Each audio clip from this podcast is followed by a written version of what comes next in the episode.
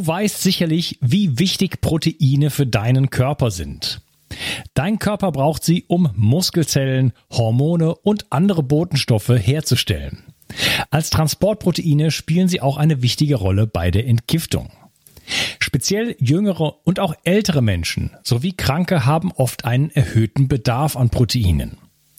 Proteine bestehen aus den kleinsten Bausteinen, den Aminosäuren. Die beste Bioverfügbarkeit bekommst du, indem du deinem Körper alle essentiellen Aminosäuren direkt zuführst, aus denen dein Körper alle Proteine bauen kann. Das sympathische Berliner Startup Brain Effect hat nun ein perfekt abgestimmtes Aminosäurenprofil in ein praktisches Getränk gepackt. Also keine Pillen mehr, sondern einfach ein praktischer Drink für jeden Tag. Complete Aminos deckt den Bedarf aller essentiellen Aminosäuren ab, so wie die Weltgesundheitsorganisation es empfiehlt. Perfekt für alle, die zu wenig Protein über die normale Ernährung aufnehmen oder einen erhöhten Bedarf aufgrund intensiver sportlicher Betätigung haben. Complete Aminos ist der perfekte Begleiter für ein gutes Training. Auch Veganern empfehle ich die kompletten Aminosäuren bereits seit langer Zeit. Complete Aminos findest du unter www.brain-effekt.com und mit dem Gutscheincode BIO360 bekommst du satte 20% Rabatt auf alle Einzelprodukte von Brain Effect, Merchandise-Produkte ausgenommen. Also, eine perfekte Proteinversorgung war noch nie einfacher. Den Link findest du in der Beschreibung und in den Show Notes. 360. Zurück ins Leben. Komm mit mir auf eine Reise. Eine Reise zu mehr Energie und fantastischer Gesundheit. Ich möchte dir das Wissen und den Mut vermitteln, den ich gebraucht hätte, als ich ganz unten war. Dabei will ich dir helfen, wieder richtig in deine Energie zu kommen. Zurück ins Leben. Hallo ihr Lieben und herzlich willkommen zu Bio 360. Das ist der dritte Teil von meinem Interview mit Dr. Hardy Walle. Hallo Hardy. Hallo, grüß dich Unkas. Ja, wir sprechen über das Thema Protein und sind schon wahnsinnig tief im Thema und mir macht das richtig viel Spaß mit dir, muss ich sagen. Ähm, ich würde mich gerne erstmal der Frage widmen, ähm, wie viel Protein braucht denn der Mensch? Es gibt so diese Empfehlung von, von der DGE und so weiter, 0,8 Gramm ähm, Protein und mal, da muss ich da vielleicht mal einen kleinen Einwand, da äh, Protein heißt jetzt nicht gleich zum Beispiel Fleisch, ja, sondern der Proteingehalt von Fleisch ist ja wesentlich weniger als jetzt das, das Nettogewicht sozusagen. Das muss man sich einfach mal ähm, in der, in der entsprechenden Tabelle anschauen oder in so einer App wie MyFitnessPal oder, oder Chronometer. Dann kann man da einfach mal eingeben, von mir aus Steak, 250 Gramm, wie viel Protein ist denn da drin? Das sind dann so 80 Gramm oder irgendwie sowas in der, in der Richtung. Und nicht mal, ich weiß gerade, weiß ich gerade nicht. Weniger. Weniger. Weniger, ist, ist, ist deutlich weniger, sorry. Ähm, ja, 50, mu ja. Muss, muss, muss man da mal eingeben, wenn ja. ich recherchiere das jetzt mal kurzfristig. Äh, das heißt, wenn wir von Protein reden, reden wir von dem, was dann da drin ist sozusagen. Ne? Mhm. Und äh, da heißt es also 0,8 Gramm pro Kilogramm äh, Mus ähm, ähm, fettfreies, fettfreies äh, Körpergewicht sozusagen. Also man muss nein, den nein, nein. Mhm, also die 0,8 Gramm pro Kilogramm Körpergewicht heißt, ja. Mhm. Äh, was du meinst, ist, wenn ich jetzt 160 Kilo Menschen habe, ja, dann geht man hin und bezieht es aufs Normalgewicht oder das Sollgewicht. Ja, also man kann es nicht linear hochrechnen, aber grundsätzlich ist der, äh, weil ich das weiß, so 0,8 Gramm pro Kilogramm Körpergewicht und wichtig auch und Tag dazu. Ja, das heißt, wenn ich jetzt 80 Kilo habe, so etwa mein Gewicht mal 0,8, dann wäre angeblich für mich 64 Gramm Eiweiß am Tag ausreichend. Ja, so. Wird, mhm. äh, okay, okay. Ich kenne ich kenn, ich kenn das so, dass man das auf das auf die auf die auf das ähm, fettfreie Körpergewicht sozusagen bezieht, ja, weil das Fett spielt sonst eigentlich da keine Rolle in dem Sinne. Ne? Genau, nee, das ist schon richtig, aber äh, der, der Standard ist erstmal 0,8 Gramm, weil ja keiner seine, seine fettfreie Masse kennt. Ja? Äh, wenn man jetzt aber von dem Standard DGE-Menschen ausgeht mit 20 Prozent Körperfett, ja, würde das bedeuten, wenn ich auf die FFM, die fettfreie Masse beziehen würde, müsste ich ungefähr um auf, äh, auf etwa ein Gramm pro Kilogramm Körpergewicht gehen. Ja? Weil ja. das ist schon richtig, dass man es eigentlich besser über die fettfreie Masse standardisieren würde, weil ich kann jetzt nicht hingehen, wenn ich jetzt so einen stark übergewichtigen Mann oder Frau mit 160 Kilo, das jetzt linear hochrechnen einfach. Da würde ich ja Riesenmengen kommen, weil eigentlich ist der Proteinbedarf definiert über meine fettfreie Masse, also letztendlich meine, letztendlich meine ja, Muskulatur inklusive Wasser. Ja, das ist auch ja. das Thema. Äh, die FFM ist ja nicht nur Muskeln, weil das Steak, was du vorhin gesagt hast, wenn das richtig mager ist, besteht das zu 70 Prozent aus Wasser. Deshalb hat ja auch eine geringe Energiedichte und nur 30 Prozent des Steaks oder 20 Prozent, in der Regel haben wir ja kein reines, pures, äh, sind Eiweiß. Also man kann so rund sagen, 100 Gramm Steak, 20, 25 Gramm Eiweiß. Ne? Das ist so. Hängt natürlich immer von der Fleischqualität auch ab. Und manchmal wird das ja auch mit dem Gewicht erhöht durch Phosphor und sowas, wenn man es dann bearbeitet, damit Leute kaufen ja Kilos und kaufen nicht Inhalt. Ja, weißt du denn, wo diese, wo diese Zahl, also das, ich meine, letzten, Endes, ja. letzten Endes, wenn, wenn man das nicht auf dieses FFM, äh, danke für den Begriff, fettfreie Masse, ja. äh, bezieht, ja. dann, das würde ja sozusagen äh, übergewichtigen Menschen helfen, äh, zu sagen, ja, ich nehme jetzt einfach äh, auch 0,8 für, für mein Körpergewicht, dann würden sie ja mehr Protein zu sich nehmen, das wäre ja gut in dem Sinne. Ne? Wäre ja eigentlich gut, aber äh, ja. Ja, ja also aber, es, aber es, es, ist, so, so kommt man halt nicht korrekt sozusagen da auf irgendwie äh, eine interessante Zahl, weil wir wollen jetzt dann ja. irgendwann mal ermitteln, wie viel bräuchte man denn eigentlich. Aber wo genau. kommt denn, wo kommt denn dieser Wert eigentlich her? Weißt du das? Ja, das weiß ich. Erzähl ähm, mal.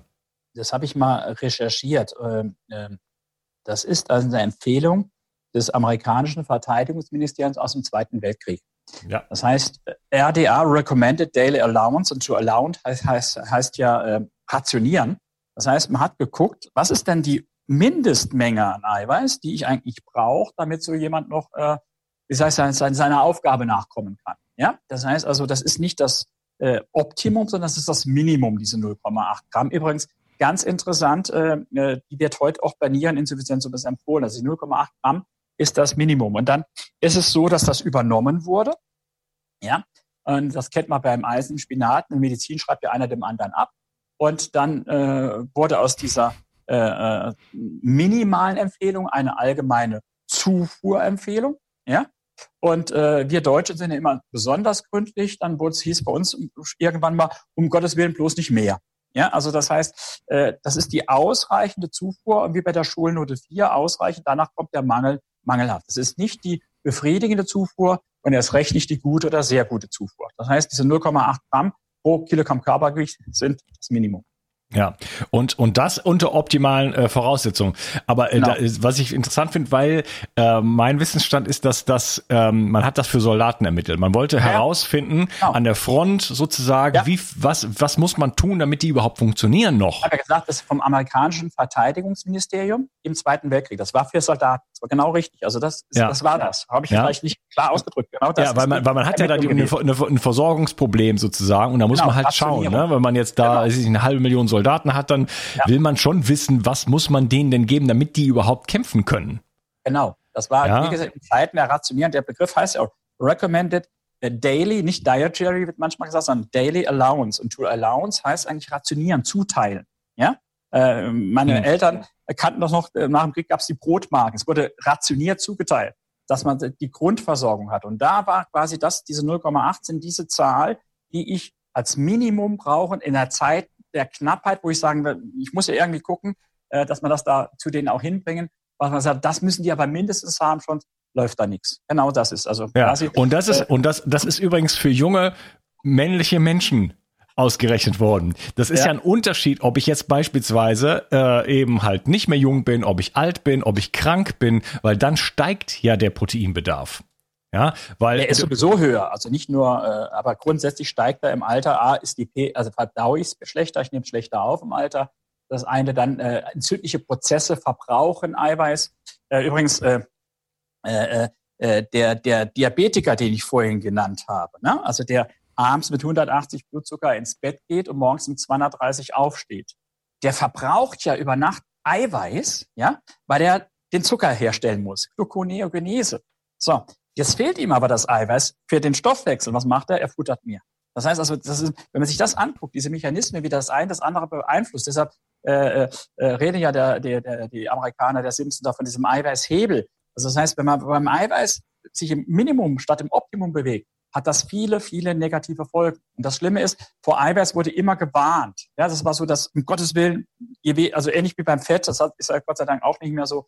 Da haben wir gesagt, je weniger, desto besser, so ungefähr 10, maximal 15 Prozent der Kalorien. Ich sage nein, also bis zum Doppelten kann ich futtern. Ja, also ich sage meinen Teilnehmern immer, wenn sie kein Nierenproblem haben, das muss man immer voraussetzen, also das Entgiftung, äh, Stickstoff, Ausscheidung und so weiter. Wenn ich kein Nierenproblem habe, ja, dann kann ich eigentlich nur zu wenig Eiweiß essen, nicht zu viel.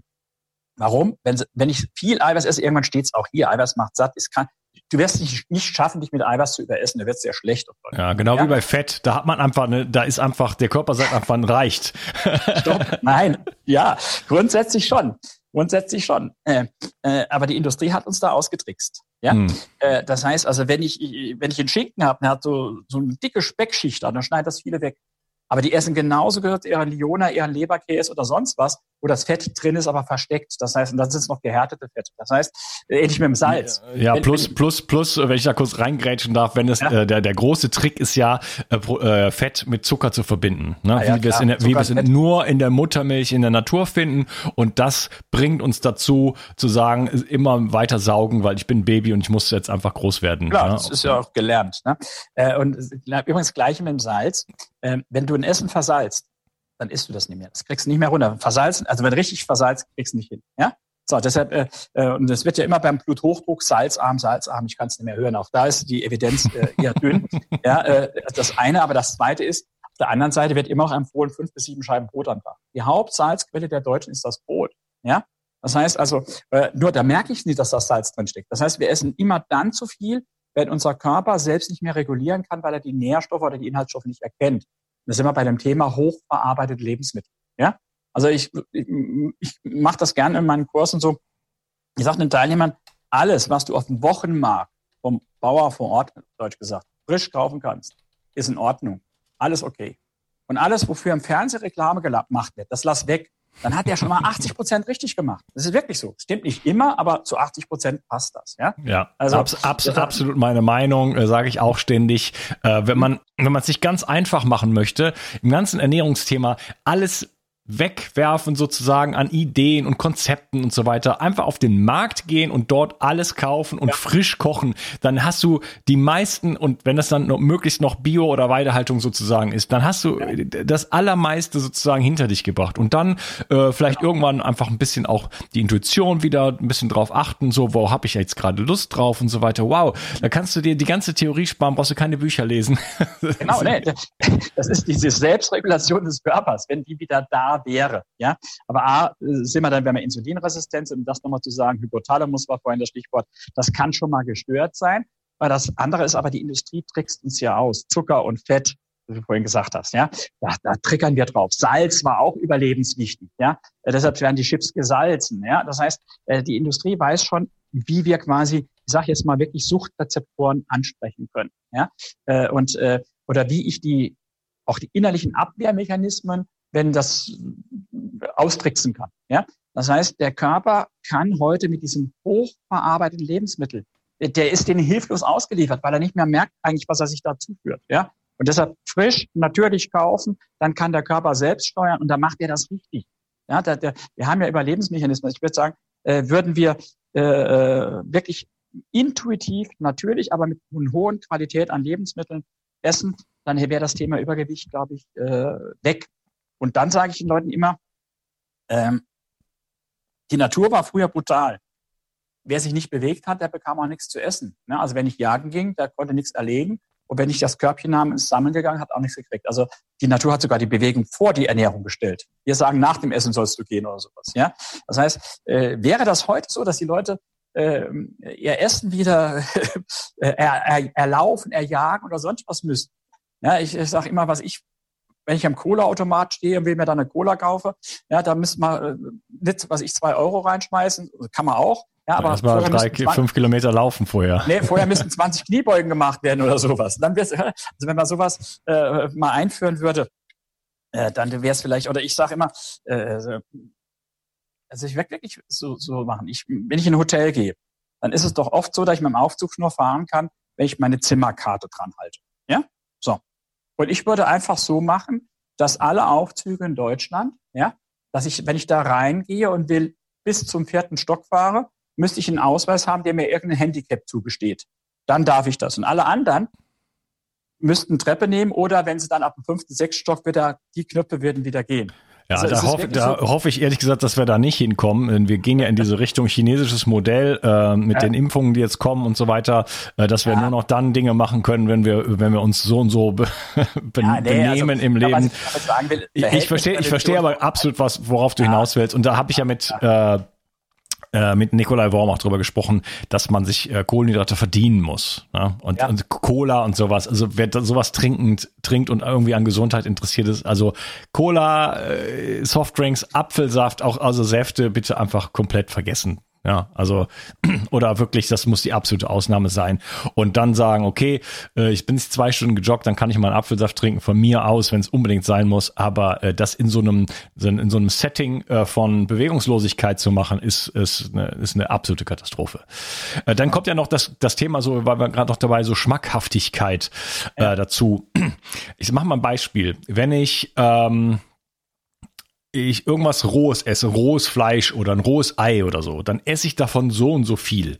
Ja, wenn ich das jetzt koche, dann kann ich schon fast doppelt so viel essen. Wenn ich das jetzt gut salze, dann esse ich wieder mehr. Wenn ich da jetzt noch ein Stück Butter drauflege, dann esse ich noch mal mehr. Und das weiß natürlich die Industrie und jede vorgefertigte Nahrung äh, ist benutzt diesen Trick sozusagen äh, den ganzen Körper, die ganzen Sinne ähm, komplett zu verarschen, sage ich jetzt einmal, äh, so dass wir da gar nicht mehr in die Lage kommen, einfach darauf nur nur noch das zu essen, was der Körper wirklich braucht. Das heißt, es ist wirklich so, dass wir da ähm, völlig äh, orientierungslos sozusagen einfach Dinge in, in, uns hineinstopfen. Da können wir gar nichts für. Ja, das wird, da wird natürlich Geld mit verdient, dass wir da halt mehr und mehr und mehr wollen. Stichwort McDonalds und so weiter. Aber alles, was eine, deswegen sage ich immer, alles, was eine Verpackung hat, bitte einfach nicht kaufen, denn das sind Dinge, die, die wir nicht brauchen und die letzten Endes nicht gut für uns sind.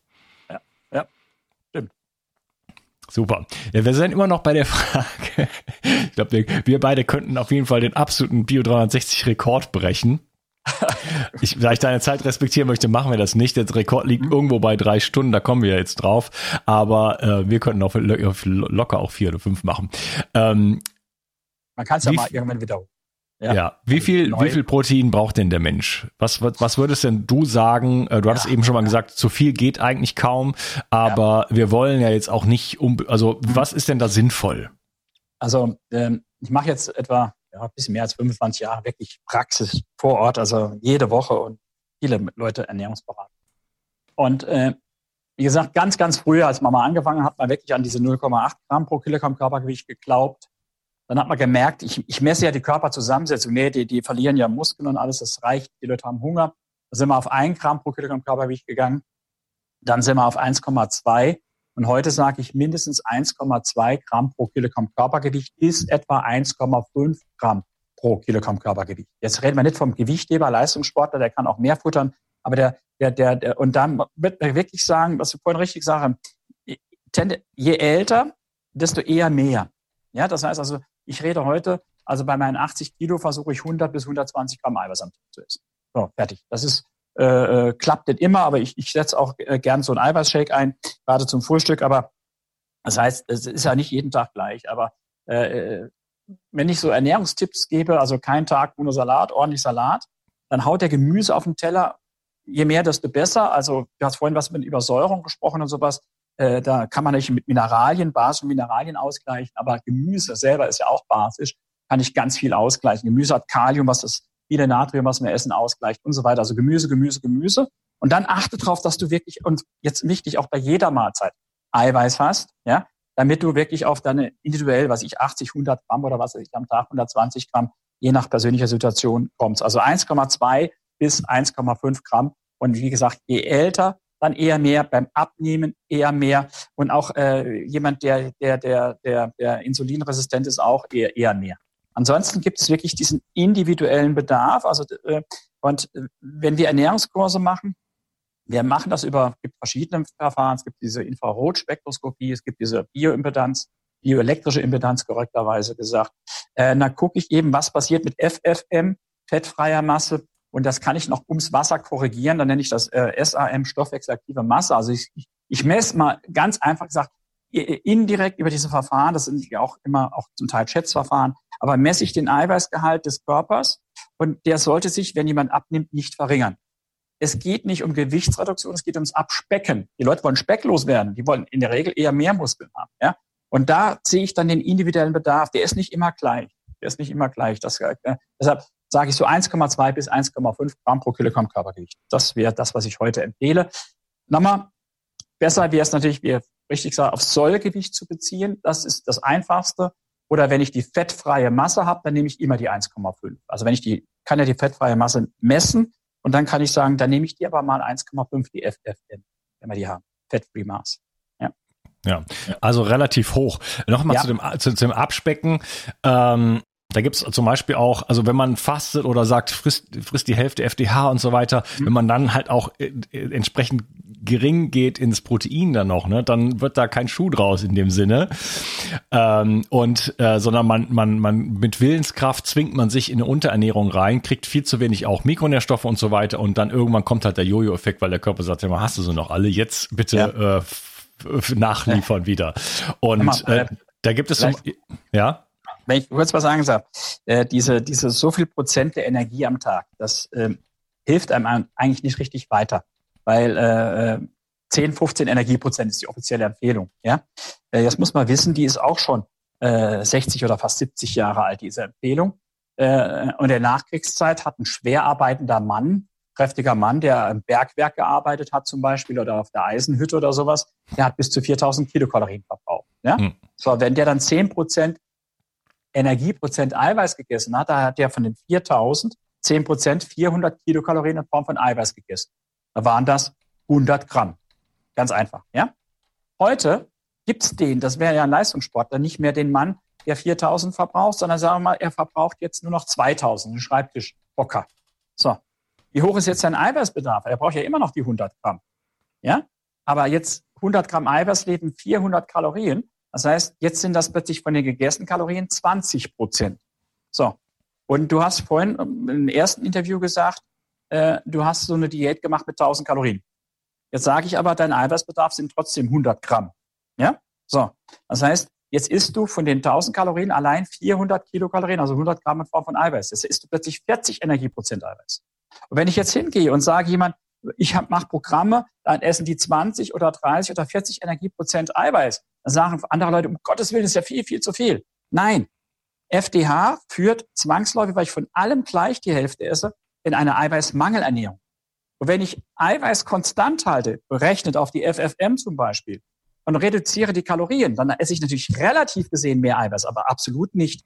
Und diesen Sprung, diesen Gedankensprung, ja, dass eigentlich die Eiweißzufuhr konstant bleibt, egal jetzt mal unabhängig von den Kalorien, weil die Eiweißzufuhr wird ja über Kilogramm Körpergewicht ja, definiert und nicht über gegessene Kalorien. Deshalb sind diese Nährstoffrelationen, äh, da muss ich immer sagen, ja, von wie viel Kalorien reden wir denn überhaupt? Wenn du sagst 10, 20 oder 30 Prozent der Kalorien Kalorienform von Eiweiß, da muss ich wissen, von wie viel Kalorien rede ich. Sonst kann ich damit gar nichts anfangen. Ja? Also das heißt, die Situation beim Abnehmen ist dann eine andere als jemand, der in der Mangelernährung zunimmt.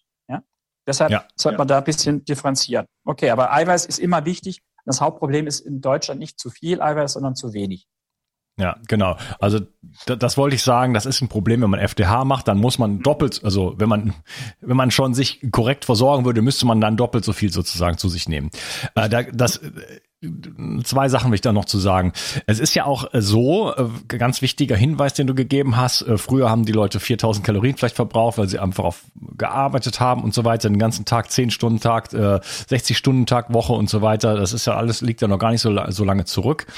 Und ähm, dadurch nehme ich ja auch viel mehr, also wenn ich das doppelt so viel esse quasi, äh, nehme ich ja auch viel mehr Mikronährstoffe zu mir. Ich nehme mehr genau. Magnesium genau. zu mir, mehr Zink und so weiter. So, jetzt haben wir heutzutage das Problem, dass wir äh, uns weniger bewegen. Da sollten wir natürlich rangehen, äh, nicht nur Sport, sondern einfach auch Bewegung sozusagen, dass wir einen höheren Umsatz bekommen.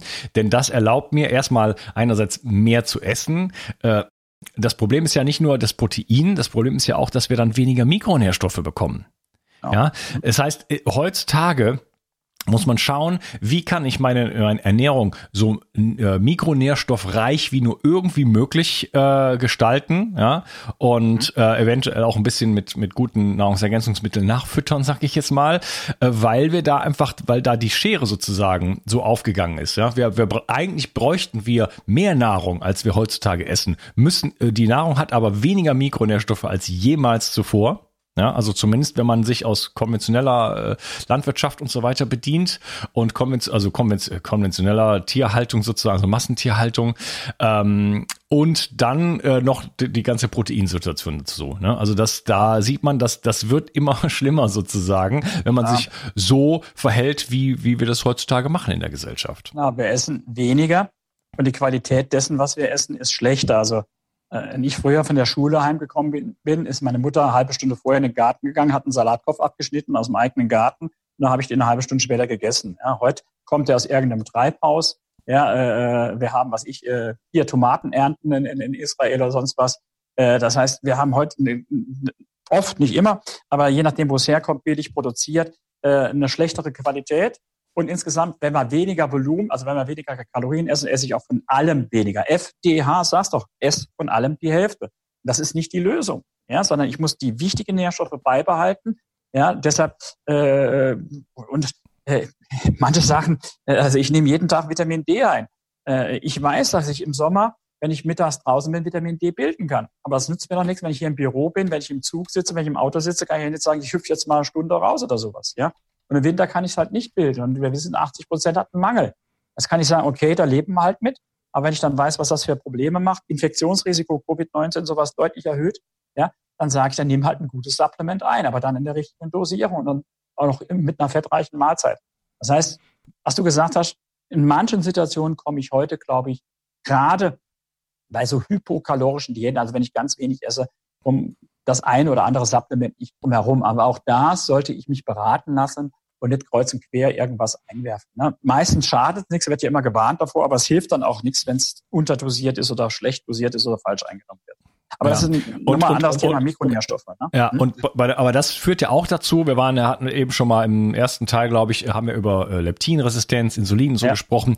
Und äh, wir haben jetzt darüber gesprochen, dass der Körper ja auch bestimmtes Eiweiß haben möchte und sozusagen uns dazu gewissermaßen zwingt, so lange zu essen, bis der Eiweißgehalt sozusagen ähm, gedeckt ist. Aber der Körper weiß natürlich auch, okay, ich brauche noch mehr Zink, ich brauche noch mehr Magnesium und so weiter und zwingt uns ja dann auch wieder, das ist dann auch nochmal ein kleiner Hebel sozusagen, der sagt, nee, ich, ich habe einfach noch nicht genug. Ja? Und wenn ja. einfach wenig drin ist in der Nahrung, dann muss man mehr davon haben und dann kriegt man einfach nur Kalorien und dann kommt diese ganze Spirale, die wir schon besprochen haben, sozusagen äh, wirklich in, in Gang. Also das ist, äh, das ist, da wird jetzt vielleicht, glaube ich, mal so richtig schön klar, wie essentiell das ganze Thema ist. Ja, also am Ende wird auch klar, dass wir uns bewusster ums Essen kümmern sollten und da auf Qualität achten, wie du gesagt hast, weiterhin Bio etc., weil am Ende ähm, will der Körper das haben, was er braucht. Und wenn da wenig drin ist, äh, wenn die Hälfte nur noch an äh, Vitalstoffen, sage ich jetzt mal, drin ist, dann ist er halt das doppelt. Ja? Und deshalb ja. ist auch die Qualität, und, und man weiß auch sagen, wenn ich dann ja mit, nicht mehr so viel essen muss, dann äh, schone ich auch gewisse Ressourcen wieder. Also das heißt, es wird schon ein Schuh draus. Ne? Äh, aber man muss sich halt da selber auch ein bisschen drum kümmern. Und äh, wir haben in Deutschland noch nie so wenig Geld im Vergleich zum Einkommen für, für das Essen ausgegeben. Ja? Man muss auch sich mal überlegen, sage ich meinen Teilnehmern auch gerne, äh, ob man nicht in das Essen, in Qualität äh, ein bisschen mehr investiert. Das ist für die Umwelt in der Regel gut, das ist für die, die Tiere in der Regel gut, aber am wichtigsten ist es für mich selber auch gut. Ja? Also ich sage immer, äh, wenn, wenn die Männer, wenn sie ein, ein schönes Auto haben, dann sagen sie immer, da muss ein gutes Öl rein, weil hält der Motor länger und alles. Ja, und tolles, ja. da, da darf man nicht dran sparen, da, da, das ist schlecht für den Motor. Aber bei mir selber kippe ich das billigste Zeug rein, was es gibt. Da achte ich nicht auf Qualität von Öl oder was weiß ich. Ja, sag ich, sei doch mal einfach. Übrigens auch, äh, das Auto muss zum TÜV. Ja, aber die Männer, Check-up, Gesundheitsvorsorge untersuchen, doch, merkt doch nichts. Ja, also man muss mal, mal, mal reflektieren, wie wir eigentlich mit unserem Körper umgehen. Wird man das hast ja nicht bei jedem, aber wird man mal ein bisschen so drauf achten, wie manche ihr Auto verwöhnen, sage ich mal äh, vorsichtig, ja, dann wird es äh, auch vielen auch besser gehen. Also man muss mal die Wertigkeit, die Prioritäten leben vielleicht noch mal ein bisschen, bisschen richten. Ja, aber beim Auto ist es ja so, dann ist es irgendwann, sagen wir mal, man macht das nicht, dann oder ja, irgendwann nach 20 Jahren verkauft man das oder verschrottet es oder wie auch immer und dann kauft man sich halt ein neues. Das ist halt ja. mit dem Körper einfach nicht möglich. Und äh, wohin das dann führt nach mehreren Jahrzehnten. Äh, Brauche ich, glaube ich, nicht zu sagen. Chronische Krankheiten, neurodegenerative Krankheiten, Diabetes, abgefaultes Bein, Krebs äh, und so weiter und so fort. Ja, muss einem ja mal bewusst werden, dass wir wir reden hier nicht nur über irgendwie kann man machen äh, so, dann ist man ein bisschen sportlicher und hat vielleicht ein bisschen mehr Muckis. Wir reden über essentiellen Stoffwechsel, wir reden über das Leben an sich und ähm, wie kann man überhaupt gesund bleiben? So, ne? Und ja, da sind ja. wir einfach mit allem, was wir tun in der Gesellschaft auf dem, auf dem Holzweg. Und äh, ja, es ist ja so, dass auch gerade zum Beispiel Frauen und auch ältere Leute wenig Protein essen, weil Protein in Verruf geraten ist. Ja, ähm, wir haben eine sehr pflanzenbetonte Ernährung auch, äh, so weltweit muss man ja mal sagen. Ähm, die meisten Menschen essen ja nicht, man sagt immer so, ja, wir essen ja unheimlich, wir essen zu viel Fleisch, das stimmt ja gar nicht. Äh, wir essen ja in erster Linie Kohlenhydrate und das sind ja Pflanzen. ja, und. Das sind die Dickmacher, die Kohlenhydrate. Genau. Die und dann ist es ja dann bei Frauen so, die wollen dann auf Gesundheit achten und dann essen die so einen Salat, so einen kleinen irgendwie und so. Und das, da, ähm, da frage ich mich dann oft, wo, wie soll das funktionieren? Wo soll da, wie, wie soll der Körper jetzt gebaut werden, wenn ich keine Ziegel da reinwerfe sozusagen in das System. Genau, wie soll das Gewebe straff bleiben? Wie soll das gehen? Genau. Hm? Ja, wie ist es denn gekommen? Äh, lass mal so ein bisschen auf so ein paar Themen äh, ähm, eingehen, dass das Fleisch so unpopulär geworden ist oder überhaupt Protein unpopulär geworden ist. Da gibt es zum Beispiel China Study. Da gibt es so das, äh, das, das Thema mTOR äh, und AMPK. Ähm, da wird gesagt, äh, rotes Fleisch macht Krebs und Entzündungen und übersäuert mhm. den Körper und sowas. Mhm. Ähm, möchtest du da mal so ein bisschen einsteigen? Ja, also hm, also erstmal Eiweiß, was die Leute ja im Kopf haben, ist immer noch Eiweiß schädigt Niere, aber da haben wir schon drüber geredet. Äh, äh, die Niere wird durch, ich sag Zucker schädigt Niere, also Typ 2 Diabetes, ja, das ist eine Kohlenhydratstoffwechselerkrankung, eine Zuckerstoffwechselerkrankung. Die Leute sagen ja, ich bin zuckerkrank. Und wir messen ja das verklebte HB, das HB1C ist ja einfach nichts anderes. Wie viel Zucker lagert sich da an den roten Blutkörperchen ab und der Prozentzahl, wenn das in drei Monaten mehr als sechs Prozent sind oder 6,5, habe ich Diabetes. Aber der, der Zucker klebt natürlich auch genauso an den Nieren etc. und schädigt die Niere und übrigens im Hirn auch. Dann hat man halt Honig im Kopf, ne, sage ich jetzt einfach mal. Und dann hat man auch ein Problem. Ja, so. Das heißt, da wurde Eiweiß verteufelt. So, das zweite ist natürlich immer diese Story mTOR oder TMAO, also das Eiweiß, äh, sag mal, Krebswachstum fördert dass es gewisse äh, äh, Sachen stimuliert, äh, die, die, die die Krebsrate erhöhen. Und äh, ähm, ich sage jetzt mal, äh, ähnlich, ähnlich auch bei der, ähnlich bei der Milch. Äh, wir müssen immer aufpassen, ob wir äh, Koinzidenzen, also Korrelationen, vermengen mit Ursächlichkeiten. Ja, ja. also äh, Sie können über Studien nachweisen, dass Menschen, die ein Feuerzeug in der Tasche tragen, häufiger Lungenkrebs haben. Schönes Beispiel. Ja, jetzt könnte man nicht sagen, Feuerzeug macht Lungenkrebs. Das ist so China Study oder sonst was, ja. Die Frage ist aber, was macht der mit dem Feuerzeug? Er steckt sich eine Zigarette an und das macht vielleicht Lungenkrebs. Also man muss ein bisschen aufpassen. Diese China Study ist so, so ein Ding. Also die China Study ist gar keine Study, weil die Studie gibt's gar nicht. Das ist ein Buch, in dem jemand das beschreibt. Ein Herr Campbell, der beschreibt dann seine ich sage jetzt mal vorsichtig, Korrelationen, die er gesehen hat, an, glaube ich, 8000 Teilnehmer oder sowas. Ja, Das heißt, äh, das ist also keine Studie, die ein Peer-Review-Verfahren durchlaufen hat, also wo externe Experten draufgekauft haben, stimmt das etc., sondern er beschreibt das einfach, dieses China Study in seinem Buch. Wie gesagt, eine Originalstudie, die überprüfbar gibt es gar nicht dazu. Es gibt Menschen, die haben dann versucht, die haben dann versucht, aus den Daten, die er da angibt, das mal statistisch sauber aufzurechnen. Und da kam zum Teil das Gegenteil raus, dass eben die Krebsrate runtergeht. Also das heißt, diese China Study ist für mich ein populär wissenschaftliches Ding, das wissenschaftlich gesehen null Evidenz hat. So, das ist das eine. Also deshalb, äh, äh, weil, weil ich behaupte was und keiner kann es überprüfen. Und wie gesagt, wenn ich die Daten, die dort publiziert sind, äh, sauber statistisch rechne, kommt zum Teil das Gegenteil raus. Also mehr. Ja, und da, da wurden auch, da wurden auch Studien sozusagen aufgegriffen, wo man äh, Ratten, die Krebs oder Ratten oder Mäuse, weiß ich jetzt nicht, die äh, schon Krebs haben, denen gibt man minderwertigstes Protein und dann äh, kommt als Resultat ja. dann heraus, okay, dann kriegen die, kriegen die also noch mehr Krebs sozusagen. Ja, so, also, was hat das für eine für eine ja, also, Relevanz für den Menschen? Nee, das hat, also das hat keine Relevanz. So, und dann gibt es andere Daten über, über, über rotes Fleisch, äh, die ja äh, immer so diskutiert werden. Also erstmal, ähm, ich bin jetzt nicht der, das, da kann zum Beispiel Professor Worm besser die, die gesamte Weltliteratur überblickt, aber äh, ich gucke mir das schon an, was so an Daten gibt und äh, versuche das dann einzuordnen. Ja? Also die meisten Daten, die wir da haben, differenzieren nicht über die Art des Fleisches. Ja? Da heißt es, wie gesagt, Red Meat, aber oft heißt es auch Processed Meat, also verarbeitetes Fleisch. Wenn ich nicht gepökeltes, eine Salami etc. alles in einen Topf werfe, dann kriegen wir schon raus, dass es da wohl negative Effekte gibt. Gehen wir hin und rechnen das mal ganz sauber, ja? Und wer wirklich unverarbeitetes Fleisch äh, äh haben, da gab es jetzt gerade eine große Diskussion auch im Ärzteblatt. Äh, da gibt es einen sehr renommierten Mann, der, der, der äh, Johannes Scholl, der das mal aufgearbeitet hat. Äh, und es gab auch andere Gruppen, die das jetzt, dieses Thema der Studien zu Fleisch mal sauber aufgearbeitet haben. Und da kommt zumindest raus, es gibt keine Evidenz, also eindeutige Hinweise, belastbare Hinweise, dass rotes Fleisch Krebs macht. Die gibt es so nicht. Ich sage jetzt nicht, dass es vor Krebs schützt, schützt oder sowas, aber Stand heute haben wir wissenschaftlich sauber jetzt mal nicht irgendwelche ideologischen Sachen aus dem Internet äh, sauber gesehen keinen Grund, auf rotes Fleisch zu verzichten. Wobei ich persönlich sage, äh, Schweinefleisch haben wir drüber gesprochen, ist auch rot, würde ich schon mal weglassen, hm. ja. Und beim Rindfleisch, was rot ist, in Anführungszeichen, ja, da würde ich auch schon mal gucken, wo es herkommt. Also ich würde es noch differenzierter sehen. Nur dazu haben wir keine Daten. Und wenn man diese Daten hätte, muss man mal gucken, ob das dann nicht ein Bias drin ist, also eine Verzerrung. Nämlich, wenn jemand sagt, ich esse kein, kein, kein Schweinefleisch, ich esse nur Bio-Rindfleisch, äh, äh dann ist das sicherlich auch jemand, der nicht raucht. Das ist vielleicht auch jemand, der keinen Alkohol trinkt. Vielleicht sagt er, ich mache auch ein bisschen mehr Sport.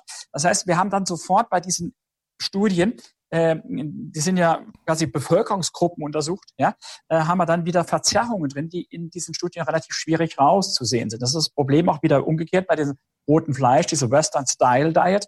Äh, ich sage mal ganz hart, äh, wenn ich mir den typischen Deutschen da vorstelle, der an seinem Webergrill dann steht, ja, äh, die Flasche Bier aufmacht, äh, das Billigfleisch drauf schmeckt, äh, schmeißt, ja, der kauft sich einen teuren Grill, kauft sich das Billigfleisch, wenn man es nicht essen kann, was macht er dann? Er killt, kippt die Grillsoße drüber, was ist das? Zucker pur, ja, und dann gibt es einen Kartoffelsalat oder Nudelsalat statt einen grünen Salat. Ja, dann kann ich nachher sagen, rotes Fleisch macht Krebs. Aber was ist es? Die, die Kofaktoren. Ja, also deshalb ist das sehr, sehr schwierig zu, zu beurteilen. Also ich sage, es gibt keine belastbaren Hinweise, dass rotes Fleisch Krebs macht. Dennoch würde ich sehr, sehr darauf hinweisen, auf die, die Qualität zu achten. Und ich habe vorhin auch gesagt, pflanzlich-tierisch. Das ist genauso mit der Farbe des Fleisch. Also ich persönlich esse auch kein Putenfleisch. Und Putenfleisch ist weiß. Ja? Warum? Ganz einfach. Äh, ich hatte äh, einen Kollegen, mit dem ich mich auch so über Themen wie, wie ja, Mikronährstoffe und sowas ausgetauscht habe. Und der kam eines Tages zu mir und sagt, äh, du Hadi, ich esse ab sofort kein Putenfleisch mehr. Nix, null. Also was ist denn jetzt los? Sagt er, meine Schwester hat einen Putenzüchter geheiratet. Ich war einmal das mir angucken, nie mehr. Die haben so eine Brust, die Putenbrust, ja, die kippen vorne über, die scheuern sich wund, die, die sind eng gefärcht, die kriegen Antibiotika. Ja, also kommt da immer darauf an, was haben wir den Tieren angetan. Ja, deshalb rot oder hell oder dunkel, genauso Milch. Ja, ähm, es gibt inzwischen Studien, die unterscheiden zwischen White Milk und Colored oder Brown Milk. Ja, wenn Sie in Amerika ein Milchregal sehen, das sieht aus wie Smarties. Ja, dann ist der Effekt, ist nicht die Milch, sondern der ganze Zeug, was da drin ist. Ne? Äh, also diese, hm, ich sage jetzt mal Nesquik, ja, also äh, kannst ja rausschneiden nachher, wenn man irgendeine Firma nennt. Ja, aber wenn man sich die, die, die ganze, wie heißen diese, diese Kakaopulverdinger da, wenn man die Milch da reinmacht, ja, da steht, in 100 Gramm sind 70 Gramm Zucker drin. Hm. Ja, das heißt, die Effekte, die wir dann der, der, der Milch zugeordnet haben, sind Zuckereffekte. Ja, wir wissen, Zucker ist ein Kanzerogen, also zu viel Zucker fördert Krebserkrankungen. Ja? Aber äh, allein schon Übertragung von Insulin und anderen Sachen, Wachstumsfaktoren, das, was man auch im mTOR zum Teil äh, nachsagt. Äh, ja, aber das heißt, äh, äh, das macht es aber auch so schwierig.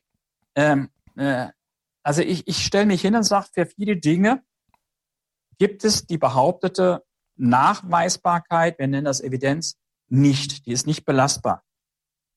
Für das Gegenteil kann ich auch keine Evidenz bieten, muss ich auch ganz ehrlich sagen, weil das ist ein Problem, das ich versucht habe zu schildern in der Natur der Sache.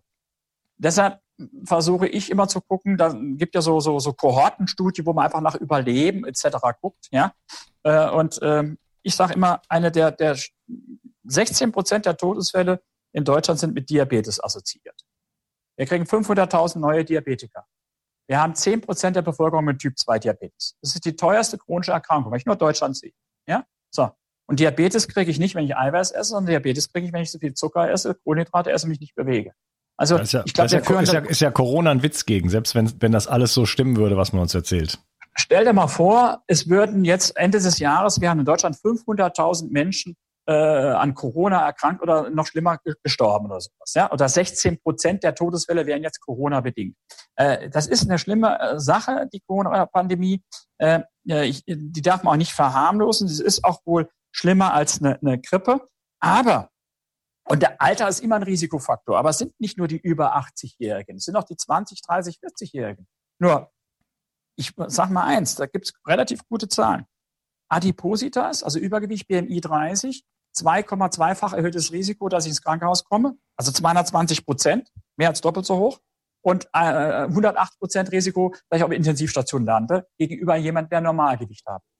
Habe ich äh, eine äh, BMI über 35 und eine Fettleber, reden wir von 3,5 beziehungsweise sechsfache Hütten. Ja, das heißt, wir sind wieder beim Thema Ernährung, wir sind beim Thema Eiweiß, wir sind beim Thema Immunsystem, aber was du vorhin auch gesagt hast, beim Thema Mikronährstoffe. Ja, ich habe eben gesagt, Vitamin D.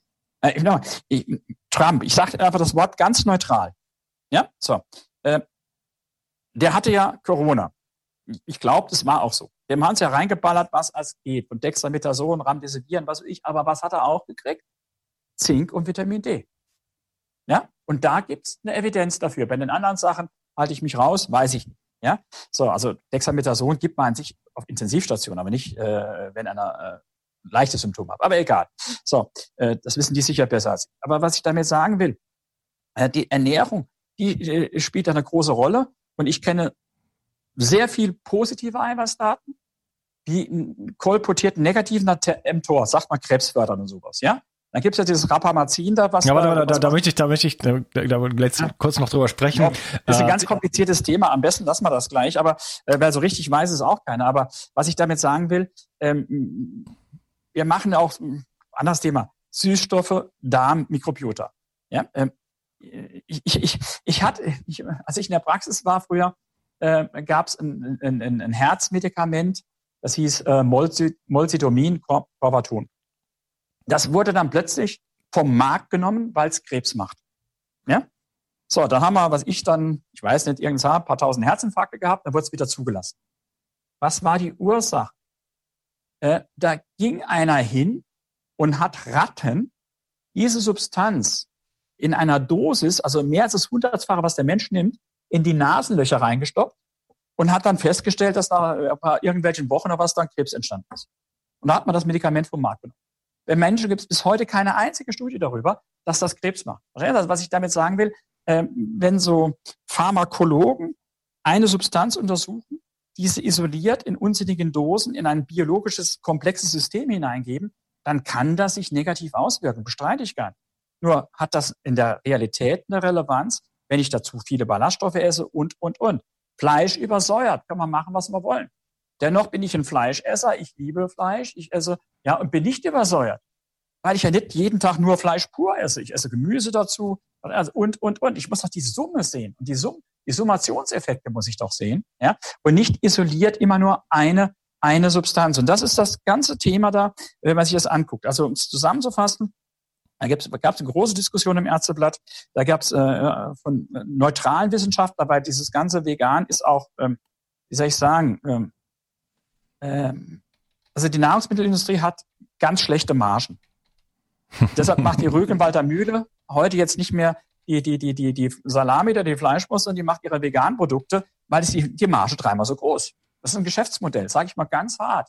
Ja. Echte Veganer haben in Deutschland unter ein Prozent, ja. Wenn Sie die Veganer-Lobby hören, sind das zehn Prozent, der Vegetarier ist ja sowieso jeder, ja. Wenn ich, wenn ich, wenn ich manche Leute hören, die sagen, ja, ich, ich, ich bin Vegetarier oder Veganer, zweimal die Woche esse ich kein Fleisch, da fasst ich mir ans Hirn. Also wo kommen diese Zahlen her? Ja, also äh, was ich damit sagen will, ich, ich versuche jetzt ein bisschen runterzukommen. Das wird zum Teil sehr, sehr unsachlich diskutiert. Also meine Meinung ist, es gibt keinen Grund, Fleisch zu verbieten. Ich sage aber auch, ich esse nicht jeden Tag Fleisch. Die DGE sagt 300 bis 600 Gramm. Ich muss gucken, wie ist mein ökologischer Fußabdruck. Deshalb muss das nicht unbedingt aus Argentinien kommen oder durch die Welt geflogen sein, sondern ich gehe zum Bauer um die Ecke und ich versuche mich auf der anderen Seite ganz bewusst mit Gemüse und anderen Sachen zu ernähren. Ähm, sich beschränken auf eine Quelle, gibt die Pudding-Vegetarier oder sowas, Kohlenhydrate sind immer pflanzlich, ja, äh, ist nicht die Lösung, sondern wir müssen versuchen, gucken, was läuft in meinem Stoffwechsel ab und selbst die Kohlenhydrate verteufel ich nicht, solange ich, also ich dreimal die Woche, äh, was ich, äh, 40 Kilometer laufe oder sowas. Ja? Das heißt, man versucht das ein bisschen einzuengen. Und es wird ja immer eine neue Sau durchs Dorf betrieben mit dem oder dem oder dem. Also ich bin da genau im Intervallfass können wir jetzt auch lange drüber reden. Äh, ich sage immer, eigentlich, äh, je natürlicher ich mich ernähre, je qualitativ hochwertiger, je mehr mein Körper selbst steuert, ja, desto besser ist es eigentlich. Gut, jetzt kannst du nochmal fragen. okay. Also, sorry, sorry. Ja, ja, mal, übrigens mal ein kurzer, kurzer Hinweis. Äh, vielleicht ja. wirkt, wirkt das so für die Zuhörer, dass ich mir meine Gäste so aussuche, dass die mir alle nach dem Mund plappern. Äh, das möchte ich mal einmal vielleicht sagen an dieser Stelle. Das ist nicht der Fall. Wir kannten uns vorher nicht. Ich äh, hatte dich nur, jemand hat mich, der, der, der hat dich mir empfohlen und ich habe gesehen, du beschäftigst dich mit dem Thema Protein. Ich habe dann geschaut, okay, was, was, was macht der Hardy so? Protein ja. super, das ist ein Thema, das wollte ich immer mal so äh, umfangreich bearbeiten und ich weiß nicht, wusste nicht sozusagen, was seine Meinung zu dem Thema ist. Ich ne? habe ja vorhin, äh, bevor es losging, ja zu dir auch gesagt, ich habe mich gar nicht über dich informiert und äh, ich habe auch nicht geguckt, wie ist der jetzt drauf? Ist der vegan, vegetarisch? Ist der pro Fleisch? Ist der gegen Fleisch? Äh, ernährt er sich nur noch Paleo oder isst er nur noch Früchte, die vom Baum gefallen sind? Ich habe gesagt, das ist mir völlig egal, weil ich will mich ja da gar nicht beeinflussen lassen davon, sondern ich sage eigentlich das, äh, wie ich das jetzt sehe. Und natürlich ist das auch immer nochmal subjektiv gefärbt, aber äh, ich, ich habe so den Spagat, einer die, einmal die, die Wissenschaft, wie gesagt, da gibt's andere, die das noch viel, viel besser können als ich. Aber ich versuche diese Wissenschaft in den Alltag zu transferieren. Und ich mache, also ich habe diese Woche mit Online und sowas rund 500 Leute beraten. Also ich mache je, jede Woche Ernährungsberatung. Ich behaupte auch, es gibt wenig Menschen auf der Welt, die mehr Fettleberpatienten gesehen haben als ich. Ich mache das Leberfass nach Dr. Worm Professor Worm kenne ich gut, äh, äh, seit 2012 durchgehen, ja, mit Gruppen mit 10 bis 15 Leute und das ist ein, einmal pro Monat mindestens eine Gruppe. Also das heißt, ich, ich überblicke da schon sehr, sehr viel und ich weiß auch, was ich früher falsch gemacht habe. Ich habe früher 0,8 oder 1 Gramm Protein nur empfohlen, habe als Hauptmahlzeit die Vollkornspaghetti empfohlen und wir haben die 0,3 Prozent fetthaltige Milch eingesetzt. Heute mehr Fett, keine Vollkornspaghetti, mehr Eiweiß. Also äh, es hat keiner die Weisheit mit Löffel gefressen. Und vielleicht bin ich in einem Jahr nochmal schlauer, ganz sicher. Was mir mich nur so stört, ist, dass äh, gerade bei unseren Ernährungsrichtlinien sowas, also dass viele Dinge sind heute so klar, die sind so klar, ja, äh, dass man die dann nicht sagt, okay, was wir bisher empfohlen haben, müssen wir anpassen, ja. Und es wird in den offiziellen Richtlinien so für mich gefühlt so ein Rückzugsgefecht geführt. Also es wird immer nur das zugestanden, was gerade noch, was man nicht mehr verteidigen kann. Statt zu sagen, komm mal her, wir gehen erst mal auf neuere Standards, wir gucken mal, wo ist Evidenz da, oder wir sagen dann, was ja eigentlich korrekt wäre, die Ernährung für jemanden, der Gewicht halten will und der kein Gewichtsproblem hat, muss oder sollte eine andere sein als jemand. Also, dass man mal von diesen pauschalen Empfehlungen weggeht, weil jetzt rede ich wieder in eigener Sache, wenn Sie Ernährungsberatung machen, egal als Ernährungsfachkraft etc. Es gibt in Deutschland Paragraphen im Sozialgesetzbuch. Und der Paragraph 20 heißt, ich darf kein Produkt einsetzen. Ich, ich muss, es muss DGE-konform sein. Also wenn ich da sagen würde, jetzt machen wir mal ein bisschen mehr Eiweiß, 20 Prozent und mehr oder sowas, und reduzieren die Kohlenhydrate, dann kriege ich keinen Zuschuss. Oder der Patient kriegt das dann nicht erstattet. Fertig. Ja, also muss ich dann, das ist schon fast wie, wie Inquisition, muss ich genau diese Ernährungsrichtlinien einhalten. Nur dann kriegt der Patient das erstattet dass diese ganzen Ernährungsempfehlungen so dauerhaft nicht so richtig funktionieren. Das sehen wir, brauchen wir nur vor die Tür zu gehen. Das wissen wir. Ja? Und dass es Daten gibt, dass ich auch, du hast über Ketogen, glaube ich, äh, ernährst du dich oder so, äh, dass es Daten gibt, dass ich mit gewissen Ernährungsformen, ich sage jetzt auch mal ganz hart, auch mit gewissen Shakes, da kann man die Leitlinien reingehen, dauerhaft erfolgreicher sein kann. Wir haben eigene Studien, mit äh, Teilnehmern über fünf Jahre, die nach fünf Jahren noch signifikant unter dem Ausgangsgewicht sind. Die besser nach fünf Jahren noch besser dastehen als äh, bei klassischen Konzepten nach einem Jahr. Die haben nicht fünf Jahre abgenommen, sondern die haben drei oder sechs Monate abgenommen und dann gehalten. Ja, weil äh, wenn ich beim Abnehmen, nochmal dein FDH-Thema von dem, meine Muskeln abbaue, ja, dann geht mein Energieverbrauch runter. Dann kann ich mein Gewicht nur halten, indem ich dauerhaft ganz wenig esse. Und wenn ich wieder normal esse, in Anführungszeichen, so verkehrt wie vorher, nehme ich wieder zu. Aber die weggehungerten Muskeln bleiben weg. Da kommt Fett dazu. Wird mit jeder Diät schlechter. Also muss ich doch beim Abnehmen schon mal gucken, dass der eben nicht FDH, dass er genügend Eiweiß hat, dass er genügend Nährstoffe hat. Aber ich muss ihm auch erklären, wie er langfristig isst. Kein Mensch wird auf Dauer sein Essen abwiegen hast vorhin so richtig gesagt, so eine Orientierung über Tabellen ist schon ganz gut. Also ich sagte den Leuten auch schon mal, guck dir mal Kalorientabellen an. Vielleicht versuchst du auch mal deinen Salat zu bilanzieren. Da sind wir ganz schnell über 1000 Kalorien mit so einem Salat, wenn du den entsprechend machst, damit man ein Gefühl dafür kriegt. Aber dauerhaft essen wir doch, ich sag nach Vorsicht nach Lust und Laune. Ja? ja aber, aber, dann weiß man das irgendwann, ne? Zum Beispiel, wie viel und Olivenöl, hat man schon wie, gewisse Sachen Wie viel Olivenöl genau. tue ich mir da rein? Also da, da, ja. das, so, so ein ja. Löffel Olivenöl hat, glaube ich, 150 Kilokalorien. Äh, das ist ja, also ich bin da auch sehr freizügig, aber das ist trotzdem interessant, einfach mal, wo man sagt, okay, normalerweise mache ich so, hm, hm, hm, so fünf Sekunden. Ja, und wenn man das mhm. Ganze mal macht, das einfach dann mal misst, dann sieht man, oh, das waren ja jetzt irgendwie fünf äh, Esslöffel. Das sind ja dann schon so und so viel Kalorien, ne? Also ist schon interessant. Lass mich mal kurz hier ein paar, paar Sachen kommentieren. Wir gehen ja. nochmal eine ganze Weile zurück. Äh, nochmal das Thema Studien. Also ähm, das will ich nochmal zusammenfassen. Es gibt keine klinischen Studien, die zeigen, dass irgendwie äh, rotes Fleisch oder überhaupt Fleisch zu Krebs führen kann. Gibt es Wenn nicht. man die in der Summe als Meta-Analyse sich anschaut. Ja. ja? Also, äh, und, und wenn man die, an, an diese Studie ein gewisses Maß an, an äh, wie soll ich sagen, an, an Qualitätsmaß dran. Ja, das genau. hat man mal gemacht. Also es, es gibt die ein oder andere Studie, wenn ich, Sie sagen ja immer so 95 Prozent, sage ich jetzt einfach mal Trefferquote. Also wenn ich etwas untersuche, mache 100 Studien, dann sag, zeigen mir fünf irgendein Ergebnis und die anderen 95 ist das Richtige. So, ja? so, wenn ich mir jetzt die fünf nur rauspicke, kann ich alles behaupten. So, mhm. deshalb macht man heute dann Meta-Analysen. Also erstmal guckt man, äh, ist da nicht eine Verzerrung drin, ein Bias, dass man sagt, die haben jetzt nur Raucher eingeschlossen, äh, die, die 20 Kilo zu viel hatten und jeden Tag zwei Liter Bier trinken. Dann, also, das, hat man, also hat man da einen Bias drin. Das zweite ist, ist das statistisch sauber ausgewertet? Also äh, alle Teilnehmer, wie, wie war die Statistik? Und dennoch, weil ja man ja Ergebnisse nie vorhersehen kann, ja, dennoch äh, geht man dann hin und sagt, ja, der hat das jetzt gezeigt. Und oft haben wir dann, dass der, die nächsten Forscher das auch nochmal beweisen wollen das Ergebnis kommt nicht raus. Warum auch immer. Ja? So. Und deshalb geht man dann hin irgendwann und macht Meta-Analysen. Also das heißt, man setzt sich einfach hin, das ist eigentlich eine Schreibtischarbeit, wenn man so will, und sagt, es gibt die Studie, es gibt die. Jetzt selektieren mal die, die, sagen wir, äh, wissenschaftlichen Kriterien standhalten. Und jetzt wird das Ganze gepoolt. Also wir schmeißen jetzt die ganze Teilnehmerzahl, weil mit 20 Leuten, die ich ja untersucht habe, kann ich ja nicht sagen, das gilt für alle. So, und dann kriegt man dann plötzlich auch Zahlen zusammen mit mehreren tausend Leuten und sowas. Und dann wertet man die jetzt nochmal als Gesamtes aus. Ja, so. Äh, und, äh, und dann sagt man, wenn jetzt das Ergebnis in die Richtung geht, dann hat das schon eine höhere, es gibt so eine Einteilung der Wissenschaft, Evidenzgrad. Also ist es noch verlässlicher. Das heißt, es ist ein Prozess. Das heißt, aus einer Studie, unabhängig jetzt die China-Studie, die ja, wie gesagt, wissenschaftlich überhaupt keine Kriterien erfüllt, aber äh, selbst wenn sie das tun würde, aus einer Studie kann ich nie was rauslesen, beziehungsweise ähm, man muss doch schon mal gucken, wie ist das Studiendesign angelegt. Deshalb ähm, habe vorhin das genannt vom Professor Pfeiffer mit den zwei Sorten von Eiweiß, also tierisch und pflanzlich. Das wird verblindet. Ja, also äh, das heißt, der, der, der Teilnehmer, der, der das trinkt, der weiß, dann trinke ich jetzt tierisches oder pflanzliches Protein. Und dem, dem ich es gebe, also ich als Arzt, wenn ich es gebe, weiß es auch nicht. Das heißt, es wird nachher. Dann brauche ich in der Regel eine Kontrollgruppe, weil äh, also ich gehe jetzt mal hin und schließe Teilnehmer in eine Studie ein äh, und untersuche die und sage, es geht um Ernährung und sowas.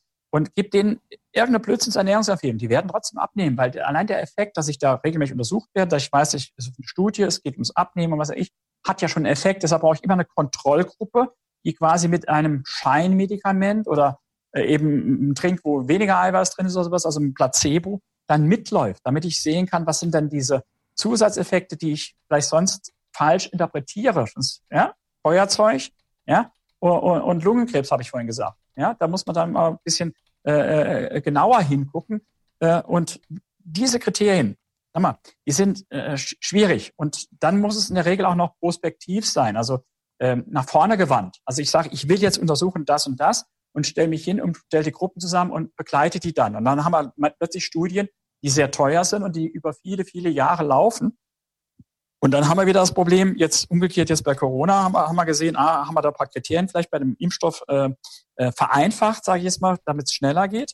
Aber auf der anderen Seite, äh, wenn die EU jetzt 300 Millionen Impfdosen bestellt und da kostet so eine Dosis, glaube ich, 20 oder 30 Euro, kann man sich ausrechnen, was das für ein Blockbuster ist. Ja, wenn ich jetzt eine Ernährungsstudie mache mit mehr Eiweiß oder weniger Kohlenhydrate, verdiene ich am Schluss gar nichts, weil äh, das kann ich mir auf jedem Wochenmarkt kaufen. Also das heißt auch, manche Studien sind einfach, äh, da stehen die, die, die, die Industrie nicht hinten dran wegen Interessen. Ja? Wobei ja, ich vorhin ja. gesagt habe, bei gewissen neuen Produkten, die äh, komplett pflanzenbasiert sind mit 150 Zutaten, da gibt's ja wieder Interessen, dass man das bisschen pusht. Ja, also das heißt, das hat man dann auch gesehen, wenn man sich die Sache mit dem Fleischwasser angeguckt hat. Äh, äh, zum Teil äh, haben Leute da Sachen geäußert, die nicht ganz frei sind von Interessen, sagen wir mal ja, so. Da möchte ich, da möchte ich, da möchte ich jetzt kurz auch mal ja. was zu kommentieren. Ja. Ähm, also ich wollte noch mal kurz den Unterschied einfach herausarbeiten: äh, klinische Studien und epidemiologische Studien. Du hattest es schon mal gesagt, aber ich sage das noch mal in zwei Sätzen. Ähm, epidemiologische Studien sind Beobachtungsstudien ähm, über große Bevölkerungsgruppen, wo man den quasi Fragebögen und so, da gibt es verschiedene Formate, ja. aber gibt man denen zum Beispiel Fragebögen und sagt, was hast du in den letzten 30 Jahren gegessen oder so. Und da äh, kann man sehr wenig, die sind, die haben sehr wenig Wertigkeit in dem Sinne, weil ähm, es ist einfach so, wenn man jetzt zum Beispiel sagt, äh, okay, derjenige hat Fleisch gegessen, der hat kein Fleisch gegessen. Jetzt ist der, der kein Fleisch gegessen hat, ist jetzt gesünder. Da gibt es so viele Kofaktoren. Ja, jemand, der kein Fleisch isst, der ist vielleicht jemand, der macht Yoga, der geht joggen, joggen, äh, der raucht nicht, der trinkt keinen Alkohol und so weiter. Die Leute, die äh, ich esse mein Fleisch und so weiter.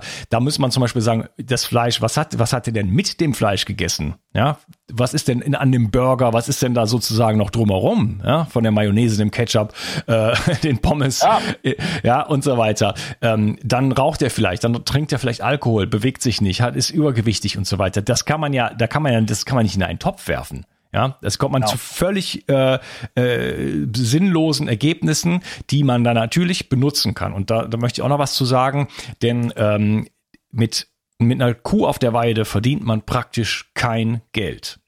Ja, aber äh, mit einem äh, mit einem, von mir aus mit einem Shake, mit einem, mit dem Proteinriegel, mit einem, was weiß ich was, äh, glutenfreien ähm, äh, Seitan, Moped, sag ich jetzt mal, im, im Bioladen, kann man ne, sehr, sehr viel Geld verdienen. Das heißt, da entwickelt sich eine Industrie, die äh, einfach da höhere Margen hat und die natürlich da einfach Interessen hat. Ein Beispiel wäre äh, dieser äh, letztes Jahr rausgekommene Film Game Changers, ja, von James Cameron, mhm. Titanic-Regisseur. Ähm, eine Hommage sozusagen an Veganer können äh, Superleistung sozusagen bringen. Der Film ist von von A bis Z gelogen, ja, also gibt ganz viele Leute, die den komplett auseinandergenommen haben. Das stimmt alles nicht. Also da sind Leute drin, die sind überhaupt keine Veganer und alles Mögliche. Und ähm, die, er hat aber selber eine Fabrik sozusagen für Erbsenprotein. Ja, ähm, da muss man also unglaublich vorsichtig sein mit diesen Studien. Und wenn mir persönlich einfach mal von der von der von der ähm, von der Intuition her, wenn, wenn mir jemand et, et, etwas verkaufen möchte, sozusagen alles schön in Plastik oder so äh, ver, verpackt, ähm, was mit der Natur nichts zu tun hat, dann bin ich da einfach erstmal vorsichtig. Ne? Das ist, äh, da habe ich so das Gefühl, da, da, da, da stimmt irgendwas nicht. Ähm, das heißt, auch die Studien, die man machen müsste, solche, solche klinischen Studien, zum Beispiel mit dem roten Fleisch in entsprechender Qualität und das auch dann wirklich sagt, okay, wir nehmen jetzt nur Weidehaltung. Wie sieht's denn dann aus, wenn jemand genau den gleichen gesunden Lebensstil hat? Kein Mensch bezahlt solche Studien, weil da gibt es kein Quad Bonum, da gibt es kein Interesse daran. Das heißt, diese Studien werden wir auch niemals haben. Und dann noch ein anderer Kommentar, äh, wenn man abnehmen möchte, es gibt auch dieses Protein äh, Sparing Fasting. Das heißt, ähm, man macht so eine Art Fastenkur, wo man aber trotzdem den Proteingehalt äh, adäquat sozusagen, äh, also Protein, Protein, die Proteinaufnahme ähm, entsprechend hochhält. Hm? Also beispielsweise von mir aus mit, mit Proteinshakes oder ich esse nur ein Steak am Tag und das war's. ähm, da kann man also einfach dann äh, auch ja abnehmen, ohne sozusagen Muskulatur zu verlieren, denn das wollen wir nicht. Vielleicht noch einmal ich kurz. Ja gesagt, also damit das auch nochmal klar ist, ich bin ja auch nicht, also eine Person kann nie neutral sein. Ich versuche immer nur objektiv zu sein, weil ich bin ja kein Neutrum. Aber ich, ich bin ja auch äh, im Vorstand einer Firma. Wir arbeiten ja mit so, mit so Eiweißshakes und sowas. Ja, äh, das macht in gewissen Situationen Sinn. Aber ich verkaufe doch das keinem als die endgültige Lösung. Ja, und ich habe vorhin auch gesagt, äh, das ist für gewisse Leute in gewissen Situationen sinnvoll. Aber am Ende muss die natürliche Ernährung stehen. Das heißt, in Übergangsphasen kann sowas durchaus sinnvoll sein. Aber wenn ich dann ja sage, jetzt, äh, wenn wir jetzt über Proteinshakes reden würden, und du würdest mich fragen, was ist der Best, Beste, muss ich da ganz klar sagen, da würde ich sagen, die, die wir produzieren. Also ich bin nicht mehr objektiv, da muss ich das auch ganz klar kommunizieren. Das heißt, wenn ich eine Studie mache, also es ist ja heute Gott sei Dank so, dass meine Transparenz, Interessenkonflikt dann offen liegt. Was mich dann ärgert, ist eben wie es, es im Film da, wie du eben genannt hast, ein Game Changer und sowas, dass eben diese Interessenkonflikte gar nicht offengelegt werden. Dass das so dargestellt wird, als wäre das jetzt das neutrale Superding, ja, statt dann zumindest mal fairerweise und wenn dann noch falsche Fakten, also falsche Behauptungen da drin sind, wird es ja noch schlimmer. Ne? Das heißt also, äh, man sollte immer gucken, wer erzählt was. Äh, äh jeder will sein Thema. Ich will auch gar keine Veganer jetzt hier zu nähern. Ich kann mich auch vegan gut ernähren, nur es ist verdammt schwierig und ich muss mich verdammt drum kümmern. Ja, und ich behaupte ja nur, es gibt für mich als Arzt, ich lasse mich gern vom Gegenteil überzeugen, medizinisch vom Stoffwechsel her, nicht aus anderen Gründen, keinen Grund, sich vegan zu ernähren. Ich sage, das ist nicht die Ernährung unseres Menschen, wir waren Jäger und Sammler. Wenn mir jemand sagt, aber aus denen den Gründen, jetzt Fußabdruck, egal was, bin ich gar nicht kompetent, das jetzt hier in der Breite, dann respektiere ich das. Ja, also ich sage auch immer als Ernährungsberater, ist mir egal, welche Religion du hast, welche Partei du wählst ja, und welche Ideologie du hast. Und wenn jemand sagt, ich habe jetzt, ich esse aus dem den Gründen, was weiß ich nicht, das und das und das, dann habe ich das zu respektieren. Ich muss aber trotzdem dem sagen, dann musst du aufs Eiweiß achten. Du hast deine Methioninlücke, musst du ausgleichen. Dein Leucin ist geringer, musst du entsprechend mehr Eiweiß essen. Du musst du intelligent kombinieren und, und, und. Dann muss ich halt darauf eingehen. Ja? Wenn mir aber jemand erzählt, alle, die Fleisch essen, sind Umweltsünder und essen sich krank und kriegen Krebs und nur wenn ich ich sage jetzt mal, äh, nur noch Müsli esse, da bin ich kerngesund und werde 100 Jahre alt, dann sage ich, sorry, dafür gibt es keine Daten. Ja, ich habe ja auch vorhin gesagt, rotes Fleisch macht keinen Krebs. Die umgekehrte Evidenz, dass jetzt rotes Fleisch einem äh, jünger und äh, äh, macht und gesünder länger äh, leben lässt, die gibt's ja auch nicht. Ja, genauso wie Eier erhöhen definitiv nicht den Cholesterinspiegel. Ja, allerdings, allerdings haben diese, diese gerade erwähnten Dinger, äh, Sachen, ja. also das Fleisch und das, äh, das Ei sehr viele Nährstoffe auch da drin, ja, ja, Äh, die wichtig sind, denn wir haben ja über, auch über Nährstoffdichte gesprochen. Äh, mir ist es persönlich auch egal. Also äh, ich denke nur, wir sollten uns natürlich ernähren und viele der veganen Produkte sind aus meiner Perspektive einfach nicht natürlich, sondern es sind Industrieprodukte und das sollte einem vielleicht auch klar sein, dass man in das, in das, das äh, Horn sozusagen einer großen Industrie äh, sozusagen bläst. Ja, und dass viele der Informationen leider auch Falschinformationen sind. Mir ist es ja. aber persönlich egal und ich achte natürlich und schätze auch natürlich die Veganer, denn ich weiß, dass die meisten Menschen letzten Endes da gute Interessen dran haben. Und ja. ich sage dann, wenn du es schaffst, mit deiner Ernährung dich mit allem zu versorgen, mit Methionin, Methionin, mit Carnitin, mit B12, mit A, mit D, mit Omega-3 und so weiter, dann, herz, dann herzlichen. Glückwunsch. Ja. Und vielleicht, vielleicht, vielleicht, vielleicht lehrst du dann auch andere Menschen, wie das geht. Ne? Ja, auf lange Sicht. Ja, ja da braucht, braucht man wahrscheinlich schon ein paar Supplements. Ne? Also das, das äh, ist dann wahrscheinlich doch noch nötig. Ja, ja braucht man. Okay. Hm. Ähm, lass uns aber ganz kurz auf mTOR noch zu sprechen kommen. Aber das versuchen kurz zu halten. mTOR, äh, Me Mechanistic oder auch Mammalian äh, Target of Rapamycin ist ein Stoffwechselpfad sozusagen im Körper, der äh, anabol ist. Und dann gibt es das AMPK, das ist der ähm, äh, katabole Stoffwechselprozess so. Und äh, da wird dann zum Beispiel gesagt, das war ist auch ein Grund, du hast eben gesagt, du lernst auch ständig dazu. Ich in einem mhm. meiner aller, aller, allerersten Podcast-Interviews äh, mit, mit dem Ralf Bohlmann, da habe ich dann auch noch von 0,9, 0,8 äh, Gramm Protein gesprochen und so weiter. Er hatte da eine andere Meinung. Die, diese Meinung habe ich dann letzten Endes revidiert. Da gibt es zum Beispiel dann Ron Rosedale, der darüber spricht, äh, über Mercola Ron Rosedale. Das war damals so meine, meine Quellen, wo ich dann gesagt habe, ah, okay, wenn jemand mehr als 0,8 Protein bekommt, dann ist die ganze Zeit mTOR aktiviert und dann führt das zu Krebs. Ähm, möchtest du dazu ein bisschen was sagen? Ja, also eine wissenschaftliche Evidenz, dass das zu Krebs führt, es nicht. Der Ansatz hinten dran ist natürlich, dass man dann Wachstumsfaktoren stimuliert und auch, ähm, ähm, äh, wie soll ich sagen, äh, äh, damit Krebs erhöhen könnte. Und du hast ja, das mTOR heißt ja, das R ist ja das Rapamycin.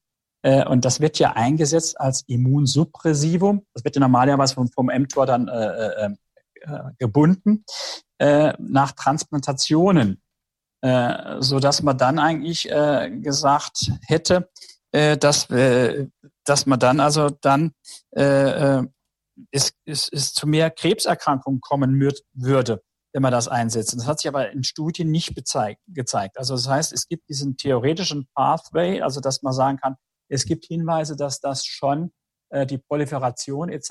und damit auch Krebswachstum fördern könnte. Es gibt aber keine, also ich kenne keine Studie am Menschen, ja, äh, in der Realität, wo man da irgendwas auch, wie gesagt, man kann es ja nur indirekt machen, sonst kriegt man das ja keine Ethikkommission, das ist auch wieder so ein Problem durch, äh, gezeigt wurde. Das heißt, ne, die Theorie ist für mich in der Praxis nicht belegt. Ja, so jetzt stimuliere ich zum Beispiel über über Eiweiß, mTOR, ja, äh, aber die Praxis zeigt, also die die Krebserkrankungen sind halt von Kohlenhydraten abhängig. Äh, Insulin ist der stärkste Wachstumsfaktor, den wir kennen. Die stimuliere ich über Kohlenhydrate. Wenn ich insulinresistent bin, wird das Ganze noch viel schlimmer. Das heißt also, die Realität ist, wie, wie ich vorhin gesagt habe, man pickt sich da ein. Das ist so ein Thema, wo ich auch ehrlich gesagt noch gar nicht so ganz durchblicke, ist das Carnitin, Fleisch, TMAO. Da gab es auch Hinweise, Herzinfarkt und so weiter. Das hat sich alles nicht bestätigt. Ja, das heißt, äh, diese Sachen, ich sage jetzt mal, die, die, also ich sage mal vorsichtig aus dem Labor, äh, die, die dann in der Physiologie auch zum Teil im Tiermodell gezeigt werden, indem man einzelne Stoffwechselwege misst. Das macht es halt so schwierig.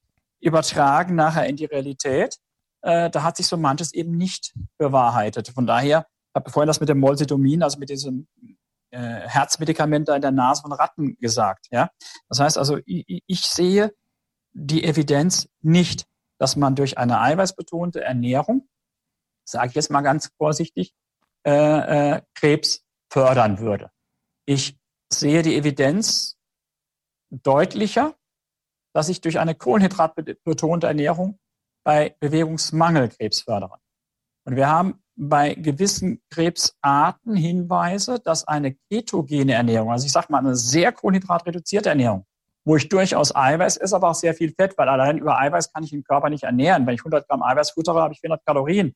Der Krebspatient braucht auch, was ich, 2000 oder sowas. Da muss ich halt viel Fett noch dazu geben. Dass ich über eine ketogene Ernährung Krebs positiv, also ähm, äh, wachstumshemmend, gibt keine Antikrebsdiät, aber wachstumshemmend Therapie begleiten durchaus unterstützen kann und darüber auch eine Mangelernährung verhindern kann. Also ich sehe die Evidenz äh, eben nicht oder das Problem nicht, dass zu viel Eiweiß Krebserkrankungen erhöht. Und die Zunahme der Krebserkrankungen unserer Bevölkerung hat für mich, ah, es ist natürlich die Überalterung, je älter man werden, desto mehr werden, kriegt man auch Krebs, das ist klar. Aber es ist äh, auch die, die zunehmende Fehlernährung. Da sind wir wieder beim Thema Hyperinsulinismus, ja, den ja viele Menschen haben. Da sind wir beim Thema Fettleber. Da gibt es gute Daten, dass, dass ich Brustkrebs, also nicht nur Leberkrebs, auch andere Krebsarten erhöhen und, und, und.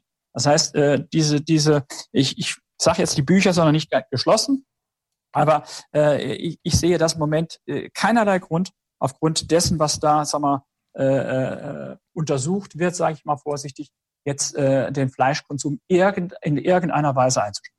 Das ist ja. ähnlich wie rotes Fleisch macht Krebs. Es ist nicht haltbar.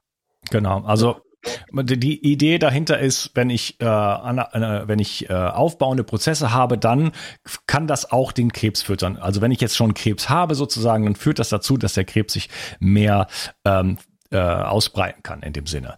Jetzt muss ja. man auch unterscheiden, mTOR wird durch drei Dinge getriggert, ähm, durch Protein und da braucht man auch ähm, eine bestimmte Menge Ne, muss man auch sagen. Also äh, ein aufbauender Prozess. Ich fange mal einfach nochmal, geht mal einen Schritt zurück. Wir haben aufbauende und abbauende Prozesse im Körper und das soll sich natürlich irgendwo immer, das muss in einer bestimmten Balance sein, wie alles im Körper. Ne? Wir brauchen natürlich äh, wollen wir neue Zellen bilden und wir müssen auch alte Zellen abbauen und so weiter. Das heißt, da gibt es kein, kein Gut und kein Böse, kein Schwarz und kein Weiß, sondern äh, das sind beides Dinge, die wir beides brauchen. Ja? Ich möchte also nicht die ganze Zeit nur in aufbauenden Prozessen sein. Das wäre dann sicherlich irgendwann absolut fatal und natürlich auch nicht nur in abbauenden Prozessen, äh, wo ich dann drin bin, wenn ich zum Beispiel viel zu wenig Protein zu mir nehme. Das heißt, ähm, wir haben drei Trigger. Das ist auf der einen Seite Protein und dafür brauche ich ungefähr 2,4 Gramm äh, Leucin. Ja, und unterhalb dessen äh, passiert nichts. Das heißt, wenn ich zum Beispiel Muskulatur aufbauen will und ich esse zu wenig Protein oder ein Protein, wo dann eben nicht genug Leucin drin ist, weil ich dann sage, okay, das muss ja jetzt reichen, beispielsweise bei einem pflanzlichen Protein muss ich dann schauen, wie viel müsste ich dann davon eigentlich essen, damit das auch dann entsprechend ankommt. Das triggert dann erst mTOR. Es triggert allerdings mTOR ähm, ungefähr 40 Minuten, 40 bis 60 Minuten lang. Äh, das heißt, äh, wenn ich äh, nur mit, wenn ich jetzt nur ein Steak esse, dann habe ich da ganz kurze Aktivierung sozusagen, kann ganz kurz quasi Muskulatur und so weiter aufbauen. Äh, es gibt aber noch zwei andere Trigger. Das andere, äh, der andere Trigger ist äh, Sport, nämlich Kraftsport. Ja, da wird ja kaum jemand sagen, jetzt bitte kein Kraftsport machen, sonst kriegst du Krebs. Und das, äh, das dritte ist Trommelwirbel, Insulin. Ja. ja. und Insulin triggert äh, mTOR für äh, circa vier bis fünf Stunden. So, wenn ich jetzt also äh, sage, ja, okay, also auf gar keinen Fall Krebs, rotes Fleisch ganz, ganz böse, ich mache jetzt eine vegane Ernährung, dann esse ich morgens mein Müsli, mittags meine Nudeln und abends mein weiß ich nicht was, äh, dann habe ich den ganzen Tag über mTOR aktiviert. Ja, bei einem, bei einem Proteinmangel. Ja, dass das, dass das dann nicht in die richtige Richtung geht, das kann man sich dann gleich äh, schnell vorstellen. Ja, deshalb ist es ja, wie ich vorhin gesagt habe, bei Diabetikern ja wirklich so, dass die häufiger Krebserkrankungen haben. Und wir sagen ja auch Adipositas wir haben ernährungsbedingte Erkrankungen, also Krebserkrankungen. Wir sagen etwa 30 Prozent der Krebserkrankungen sind ernährungsbedingt. Ja? Äh, das ist in der Regel die Überernährung, Fehlernährung und letztendlich geht, äh, ist einer der stärksten Wachstumsfaktoren das, das, das Insulin. Ja? Äh, ich meine, nicht umsonst haben wir ja einen Gewichtheber, der Diabetiker war Typ 1, der durfte halt Insulin spritzen, konnte dadurch besser Muskeln aufbauen. Ja? Das heißt, und die Bodybuilder haben früher sich auch Insulin gespritzt übrigens. Ja? Das heißt, ähm, weil ich vorhin gesagt habe, jetzt da sich ein Path wäre, so, so ein Stoffwechselweg rauszusuchen und sagen, Mensch, das ist jetzt hier wachstumsfördernd, also proliferierend und dadurch äh, wächst der, der, der, der Krebs schneller. Muss ich also erst auch mal gucken, äh, was hat ihn denn überhaupt mal, schon mal angestoßen? Was ist mit meinem Immunsystem? Und, und, und. Und dann, was du eben gesagt hast, wusste ich gar nicht eigentlich, dass es dann nur 40 Minuten aktiv ist und dann schon wieder weg ist äh, Insulin ist vier, fünf Stunden bei einer Fettleber zum Teil noch höher. Und Leute mit ihren fünf, sechs, sieben, acht Mahlzeiten am Tag, mit dem Snacking, mit dem Orangensaft zwischendurch, dem Cappuccino und was weiß ich alles, die haben ja permanent erhöhte Insulinspiegel. Und ich glaube, das ist das, was in der Klinik nachher relevant ist und über eine eiweißbetonte, Kohlenhydrate reduzierte Ernährung wirklich dem entgegen. Ich glaube, da hebt sich viel, viel mehr auf. Also von daher bleibe ich dabei. Also ich sehe da keine Evidenz, dass man da irgendwie ein Problem mit einer eiweißbetonten Ernährung hätte. Ja, ja, Snacking ist natürlich ein wichtiges Thema, ähm, intermittierendes Fasten. Aber ich würde sagen, wir, wir beide haben jetzt schon drei Stunden, 15 Minuten auf der Uhr. Äh, noch eine letzte Frage sozusagen, ja. also von der, seitdem wir angefangen haben ja, hier, ja, äh, im Podcast sind wir jetzt drei Stunden. Ähm, äh, ich empfehle den äh, Leuten, also Veganern sowieso, aber auch kranken Menschen, Leute, die äh, ähm, mit, mit äh, Umweltgiften zu tun haben und so weiter, ähm, Aminosäuren nach der MAP-Formel sozusagen zu sich zu nehmen. Und auch äh, Leuten, die jetzt sagen, ja, okay, ich kann aber jetzt nicht so viel Eiweiß essen. Oder auch Menschen, die, äh, da haben wir noch gar nicht drüber gesprochen, äh, natürlich eine Verdauungsstörung haben und gar nicht in der Lage sind, das ganze Protein sozusagen zu verarbeiten. Denn es ja, gibt die, die gibt ja halt diese, ja. die, diese, diese MAP-Formel, MAP-Formel sozusagen. Da gibt es verschiedene Produkte, Empfehlungen auch auf meiner Seite natürlich, wo ähm, man einfach die, die Balance verschiedener Aminosäuren so zusammengestellt hat, dass die Verfügbarkeit bei 99 Prozent liegt. Ähm, mhm. Ist das auch was, was du empfiehlst, äh, zumindest kurweise für bestimmte Fälle oder wie, wie, wie stehst du dazu? Also, ich sag mal so, ich bin nicht dagegen, aber mir persönlich, aber nochmal, ich subjektiv wieder ist mir die, die, die, die Evidenz dahinter, dass man jetzt sagt, also ich kenne jetzt keine Studien, wirklich äh, Placebo kontrolliert etc die da irgendeinen Vorteil zeigen. Ich sehe es sicherlich nicht kritisch, also äh, macht sicherlich nichts, wenn man das optimiert. Aber äh, ich sage, ich habe ja vorhin schon gesagt, äh, ich bin ein Freund, dass ich halt mein Steak mit mit äh, Bo, äh, mit mit, mit äh, äh, Bohnen äh, kombiniere oder mein Lamm mit Bohnen oder sowas und dadurch äh, versuche mein Aminosäuremuster natürlich auf dem Weg zu halten. Aber du hast auch gesagt, glaube ich, Patienten in bestimmten Situationen, Katabolismus, Karexien, sowas, dann kann, nochmal, ich bin ja grundsätzlich ein Freund von Supplements. Wir haben ja auch Wenn ich der Oma, wenn ich der Oma kein Steak ja. äh, auf den Teller legen kann, nee, nee, mal, mal, ich, ich aber, aber, ja, aber, ich, aber ich schaffe es sozusagen. Probleme, dann kann das Sinn machen. Ja, ja, kann das Sinn machen. Nur äh, ob jetzt diese diese diese Master Amino Acid Pattern, wie das heißt, also diese diese spezielle genau diese Zusammensetzung hier, das ist das einzig wahre für uns Menschen. Äh, das ist mir zu, wie soll ich sagen? Ich vorhin auch gesagt mit dem mTOR, das ist mir äh, theoretisch nachvollziehbar. Äh, die die praktische Evidenz jetzt, ich habe vorhin gesagt, ich habe auch für andere Sachen nicht immer die Evidenz, äh, äh, ist mir noch dazu zu, zu gering. So, so. Aber ich habe jetzt, bin aber nicht der, ich auch will sagen, jetzt da tief im Thema drin ist, weil ich mich mit dem Thema jetzt eigentlich, ich versuche wirklich so, so natürlich, wie es irgendwie geht, die Leute zu ernähren. Wir haben, glaube ich, viel darüber geredet. Äh, der Lebensstil an sich macht Sinn. Man kann das einsetzen, sehe ich überhaupt gar kein Problem. Null, null äh, Problem drin. Aber das ist jetzt äh, gewissen anderen Sachen so überlegen ist, wie zum Teil behauptet, sage ich jetzt mal vorsichtig, äh, kenne ich jetzt mindestens mal nicht die aktuellen Daten dazu. Mhm, okay. Ja, ich, ja? also wir, wir, haben da die gleiche Meinung, auch was Shakes mhm. angeht. Ich bin jetzt auch ja. kein Riesenfreund von Shakes, habe mir aber gerade noch eins gekauft. Äh, ich, aus, ich, aus, aus bestimmten mal, Gründen. Gesagt, ich habe ja morgen Shake gefrühstückt, ja.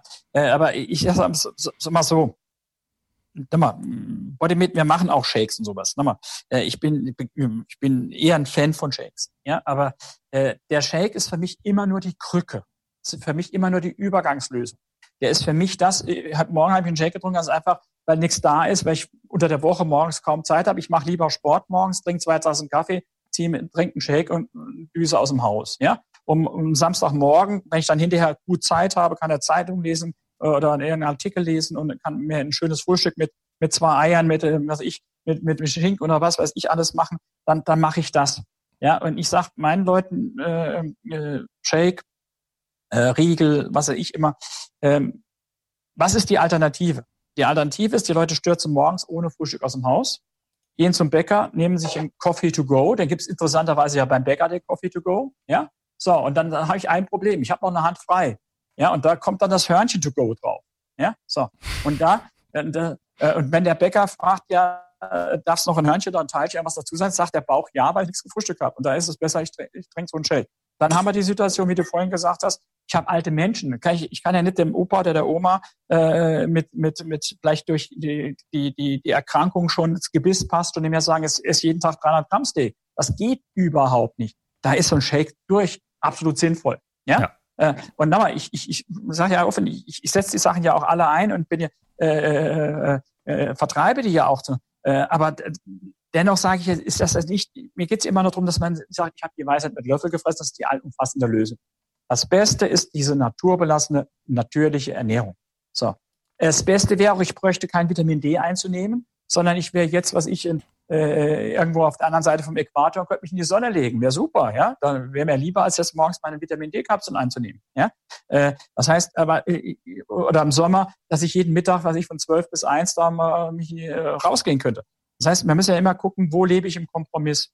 Und immer dann, wenn ich zu Fast Food greife, ja, ich nenne das inzwischen das Fake Food, ja, hochverarbeitete Lebensmittel. sind wir übrigens auch beim Beyond Meat Burger. Das ist hochverarbeitetes Lebensmittel, höher verarbeitet geht gar nicht. Ja? So, immer dann, wenn ich zu sowas greife, dann nehme ich lieber so, so, so ein Shake, ob das MAP ist oder sonst was oder eine, eine, einen guten Eiweißriegel, weil es gibt viele Eiweißriegel, die haben mehr Kohlenhydrate als, als Eiweiß drin. Hm. Äh, also, also man muss schon ein bisschen drauf achten. Ja, dann ist das für mich der Kompromiss. Aber der Kompromiss ist nie die Lösung. Es ist der Weg dahin. Ja, das heißt, äh, zum Abnehmen, wenn ich mehr, wenn ich mehr als 10 Kilo abnehme, dann brauche ich irgendwelche Mahlzeitersatzprogramme. Das schaffe ich nicht. Die ganze Literatur sagt, bis zu fünf Kilo schaffst du durch Ernährungsumstellung, bla bla bla. Aber darüber hinaus wird es schwierig. Ja, so. Und das heißt, ich, ich, deshalb sage ich immer, es gibt nicht die Patentlösung für jeden. Aber diese, diese Zusatzsachen, äh, zusätzlich Eiweiß, gerade im Krebspatienten, im Alter, Mangelernährung, nach Operation, bin ich ein riesen Fan von. Ich will das, Gott, das falsch rüberkommen, dass ich das ablehne. Im Gegenteil. Gegenteil. Ja, aber äh, äh, ich will nur sagen, bei vielen dieser Sachen, die auch ich empfehle, haben wir nicht immer diese Evidenz, diese Wissenschaftlichkeit, die wir eigentlich haben müssten.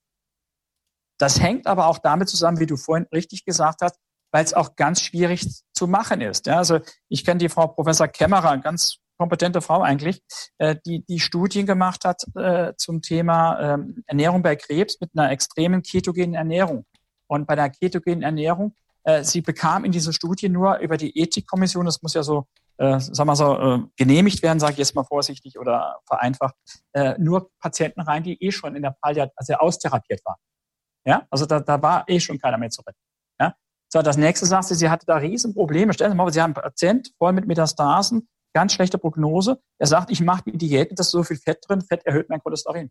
Da haben Leute das abgelehnt. Also die kämpfen da manchmal mit Sachen, dass sie für gewisse Sachen keine Evidenz bringen können. Ja, äh, äh, und deshalb sage ich auch, wenn ich in Krebspatienten äh, eine Ernährungsberatung mache, geht es mir darum, dass ich seine Lebensqualität steigere äh, und dass ich vor allen Dingen auch äh, die die die äh, die klassische Therapie nicht ersetze, sondern ich unterstütze sie. Ja, zum Beispiel mit einer eiweißbetonten, kohlenhydratreduzierten, aber dann auch fettbetonten, viele gute Fette, MCT-Fette, ungesättigte Fette, die ja antientzündlich wirken. Der Krebs macht immer eine Entzündung. Der Krebs macht übrigens auch eine Insulinresistenz, deshalb brauchen die Omega-3, um die Entzündung wegzukriegen. Und diese Insulinresistenz lässt den Krebs wachsen. Ja, also es ist viele Insulin im Blut. Ja, äh, das ist wirklich so. Also damit schaffe ich es, dass halt der Chemotherapie-Patient oder die Patientin nicht nach der vierten Chemo aussetzen muss, weil die Leukos im Keller sind, weil sie nicht, das nicht mehr stationär muss, weil sie dann unter 500 Leukozyten ist oder weil sie einen Infekt hat, sondern ich schaffe es, dass die die Therapie komplett durch durchsteht. Ja? Ich schaffe es, dass sie in der Krebstherapie nicht abnimmt. Zunehmen schaffe ich auch nicht. Ich schaffe es, dass sie dann hinterher eine guten Voraussetzung ist, also mit möglich andere Sachen wie zum Beispiel auch Bewegung, Sport ist in der Krebsnachsorge ganz wichtig, machen kann. Ich stelle mich nicht hin und sage, ich hungere den Krebs aus oder sowas. Ja? Aber ich weiß, würde dieser Patient sich Kohlenhydrat betont ernähren, würde er den Krebs füttern, ja, also steigern. Das ist es. Nicht mTOR, sondern das Insulin ist dann das Problem über die Insulinresistenz, weil dann die Kohlenhydrate doppelt stark das Insulin erhöhen. Das ist, oder mehrfach stark sein. Das heißt, äh, das ist halt ähm, auch immer schwierig zu vermitteln, dass man nicht sagen, das ist die eine Antwort, die gilt für alle sondern ich, ich versuche immer die persönliche Situation abzuholen und dann zu sagen, das ist die Empfehlung. Und bei manchen Sachen, gerade bei der Ernährungsempfehlung, haben wir auch bei vielen Sachen leider nur epidemiologische Daten. Also was du vorhin gesagt hast, äh, ich kann nicht alles doppelblind placebo kontrolliert untersuchen, prospektiv, äh, weil du hast ja vorhin die Probleme schon genannt, dass er halt vom Aufwand her fast nicht machbar ist. Deshalb muss man auch dann ehrlich sagen, das sind Empfehlungen, die sind aus der Erfahrung heraus oder was weiß ich auch raus, äh, äh die sind nicht alle 100% evidenzbasiert, aber dann sage ich das auch und stelle mich nicht hin, rotes Fleisch macht Krebs, ess bloß kein Fleisch mehr. Dann muss ich sagen, äh, da haben wir keine Evidenz dafür. Und das ist ja nur die Diskussion. Das heißt nicht, rotes Fleisch schützt vor Krebs, aber das heißt genauso wenig, rotes Fleisch macht keinen Krebs. Genauso Eier erhöhen die Cholesterinspiegel nicht. Sie senken ihn auch nicht. Sie sind einfach neutral. Gesättigte Fette, das Fett im Schweinebauch erhöht das Herzinfarktrisiko definitiv nicht. Vielleicht senkt es sogar etwas. Das ist noch nicht ganz klar, aber erhöhen tut es nicht. Wir haben noch diese Fette, die gesättigten, viel zu viel verteufelt. Die gehärteten, die Industriefette, die sind das Problem. Ja, also da sind wir wieder beim Thema hochverarbeitete Lebensmittel, natürliche Lebensmittel. Wie du vorhin gesagt hast, Wochenmarkt, Bauer, alles frisch kaufen, selber zubereiten. Ist die einfachste Regel, dann passt's. Ja, genau. Gut. Okay, ich würde sagen, wir haben es. Ich, ich versuche mal so kurz ein bisschen zusammenzufassen. Also keine ja, Angst geil. vor Protein, könnte man vielleicht als Überschrift genau. nehmen. Ähm, wir brauchen, äh, was haben wir gesagt, circa, also mindestens 1,2 Gramm pro, ähm, hm. pro äh, FFM sozusagen. Ja. Ja, mhm. äh, besser 1,5 Gramm, also und das bei jeder Mahlzeit. Ja, äh, dann haben wir verschiedene Qualitäten, ähm, keine Angst vor tierischen tierischen Proteinen. Äh, das ist letzten Endes das hochwertigste. Ähm, man kann mit Shakes oder auch mit dem MAP äh, kann man auf jeden Fall Lücken stopfen. Man kann äh, auch mal, äh, ja, wie du zum Beispiel morgens dann Shakes nehmen oder unterwegs und, und so weiter. Man kann auch damit natürlich exzellent abnehmen, weil man dann einfach das Hungergefühl sozusagen in dem Sinne nicht hat, weil der Körper halt seine, seine, seine Protein, äh, seine Proteine bekommt. Und wenn das ein sehr hochwertiges Shake ist, dann sind da ja auch andere Mikronährstoffe und so weiter noch drin. Es gibt ja auch Shakes mit, also einerseits auf Molke, Protein basierend, aber auch äh, pflanzliche Shakes, die äh, ähm, dann also aus Sprossen gemacht werden und gekeimt und so weiter. Also da gibt es auch sehr, sehr hochwertige. Vielleicht ganz kurz nur. Äh, ja. was, der Gesetzgeber regelt ja einiges. Also es hilft, wenn ich einen Shake, wenn ich mit dem ein Essen ersetzen will, dann es gibt so eine Diätverordnung, da heißt das wirklich ein Mahlzeitersatz, Paragraph 14a der Diätverordnung. Das heißt, da schreibt der Gesetzgeber vor, da müssen Vitamine, Mineralien, Spurenelemente, Ballaststoffe, alles drin sein. Nicht nur Eiweiß, ja, weil das wäre nur für zum Aufbauen. Also sobald ich abnehmen will und will ersetze, Und ein guter Shake hat dann gerade die Vitalstoffe, die Vitamine, Mineralien, Spurenelemente auch in einer vernünftigen Dosis drin, weil ich ja dann in der Zeit ja das andere nicht essen kann. Also da kann man sich orientieren. Mahlzeitersatz für eine gewichtskontrollierende Ernährung. Wenn das draufsteht, ist es schon mal, ne, es passt auch nicht immer, aber schon mal ein ganz guter Hinweis. Und wenn es nicht draufsteht, nicht Mahlzeitersatz für, also wenn nichts draufsteht, dann würde ich es nicht nehmen als kompletter Ersatz für ein Essen. Da kann man es als Zusatzeiweiß nehmen, aber nicht als kompletter Ersatz. Nur so als Tipp. Ja. Sorry. Ja. Genau, okay. Also da kann man schon auf jeden Fall mitarbeiten. Wir haben darüber gesprochen. Es gibt auch bestimmte äh, Menschengruppen oder auch Zustände, körperliche Zustände, wo man das definitiv empfehlen kann. Aber äh, wir sind uns da beide einig, äh, die natürliche Nahrung sozusagen sollte im Vordergrund stehen. Und ähm, ja, da geht man einfach auf den Wochenmarkt. So einfach ist das. Also keine Angst vor Protein, macht keinen Krebs, äh, sondern ganz im Gegenteil. Wir brauchen Protein an jeder Stelle des Körpers. Letzten Endes besteht der Körper eigentlich nur aus Knochen, Protein und Fetten. Ähm, und, und äh, Flüssigkeiten sozusagen und äh, die Proteine sind in, jede Sto in jeden Stoffwechselprozess sozusagen ähm, eingebunden und ja, wer seine Gesundheit erhalten möchte, sollte keine Angst vor Proteinen haben. Lieber Hadi, wo kann man dich denn erreichen? Wo findet man dich? Äh, ich habe ja vorhin schon gesagt, also am einfachsten, äh, also E-Mail geht natürlich immer h.walle, also wird Walle ausgesprochen, kommt eigentlich dem Französischen, aber kein Akzent drauf, also wie Wolle nur mit A, H, Hadi, h.walle und dann at bodymed, ein Wort, bodymed wie Körper und Medizin.com. Ja, also ich habe ja die, diese Company Bodymed, für die ich arbeite, äh, mit der wir auch Studien machen. Das ist das Einfachste. Ansonsten äh, gibt es auch eine, eine, eine, eine Homepage von meiner Gesundheitspraxis, sage ich jetzt mal, wo ganz interessante Videos drauf sind. Die sind aber in Anführungszeichen nicht irgendwie produktbasiert oder sowas. Das ist einfach www.dr, also wie Doktor, dr, aber ohne Punkt dann, minus walle.de. Also www.dr-walle.de. Da gibt's auch ein paar ganz interessante äh, Gesundheitsvideos rund um das Thema Ernährung und sowas. Ja, und ansonsten wie gesagt, über diese Bodymed Homepage. Oder wenn man das Wort Leberfasten eingibt, äh, da, äh, das Original ist ja das nach Professor Worm, also Leberfasten nach Dr. Worm, äh, heißt das. Da kommt man auch irgendwer zu mir. Also man wird mich schon irgendwie, glaube ich, finden. Ja, mhm. ja ich werde das alles verlinken. Ich danke dir vielmals für die drei Stunden, 29 Minuten und 33 Sekunden, die du dir Zeit genommen hast. Für, Dann machen wir jetzt die dreieinhalb Stunden auch noch voll. äh, ja, Spitzen, Spitzengespräch äh, hat mir sehr, sehr gut gefallen und äh, finde ich ganz, ganz wichtig, weil es viel Missinformationen gibt, äh, Ängste darüber gibt und so weiter. Und ich hoffe, wir konnten da viel auflösen und ähm, ja, gute Impulse setzen. Vielen Dank. Wenn das geklappt hat, freut mich auch. Vielen Dank und dann tschüss. Ne? Mach's gut, tschüss. Tschüss. Ich habe auf dich gehört und ein Bedürfnis von dir umgesetzt. Du hast verstanden, wie wichtig Wildkräuter für dich sein können, aber du hast mir auch geschrieben, dass du dich mit Wildkräutern nicht auskennst und dass es in der Stadt auch fast unmöglich ist, diese zu sammeln. Daher habe ich eine Wildkräutermischung zusammengestellt, die in Deutschland völlig einzigartig ist und mein ganzer Stolz. Du bekommst 15 heimische Wildkräuter in allerbester Rohkostqualität. Darunter Beifuß, Wegwarte, Gundermann, Bärlauch, Klassiker wie Löwenzahn, Brennnessel, Mariendistel und viele mehr. Mit dieser Mischung unterstützt du deine Gesundheit mit einer Vielzahl an sekundären Pflanzenstoffen und Bitterstoffen. Leider darf ich dir nicht verraten, wobei dir diese tolle Mischung helfen kann. Das darf in Deutschland nur die Pharmaindustrie.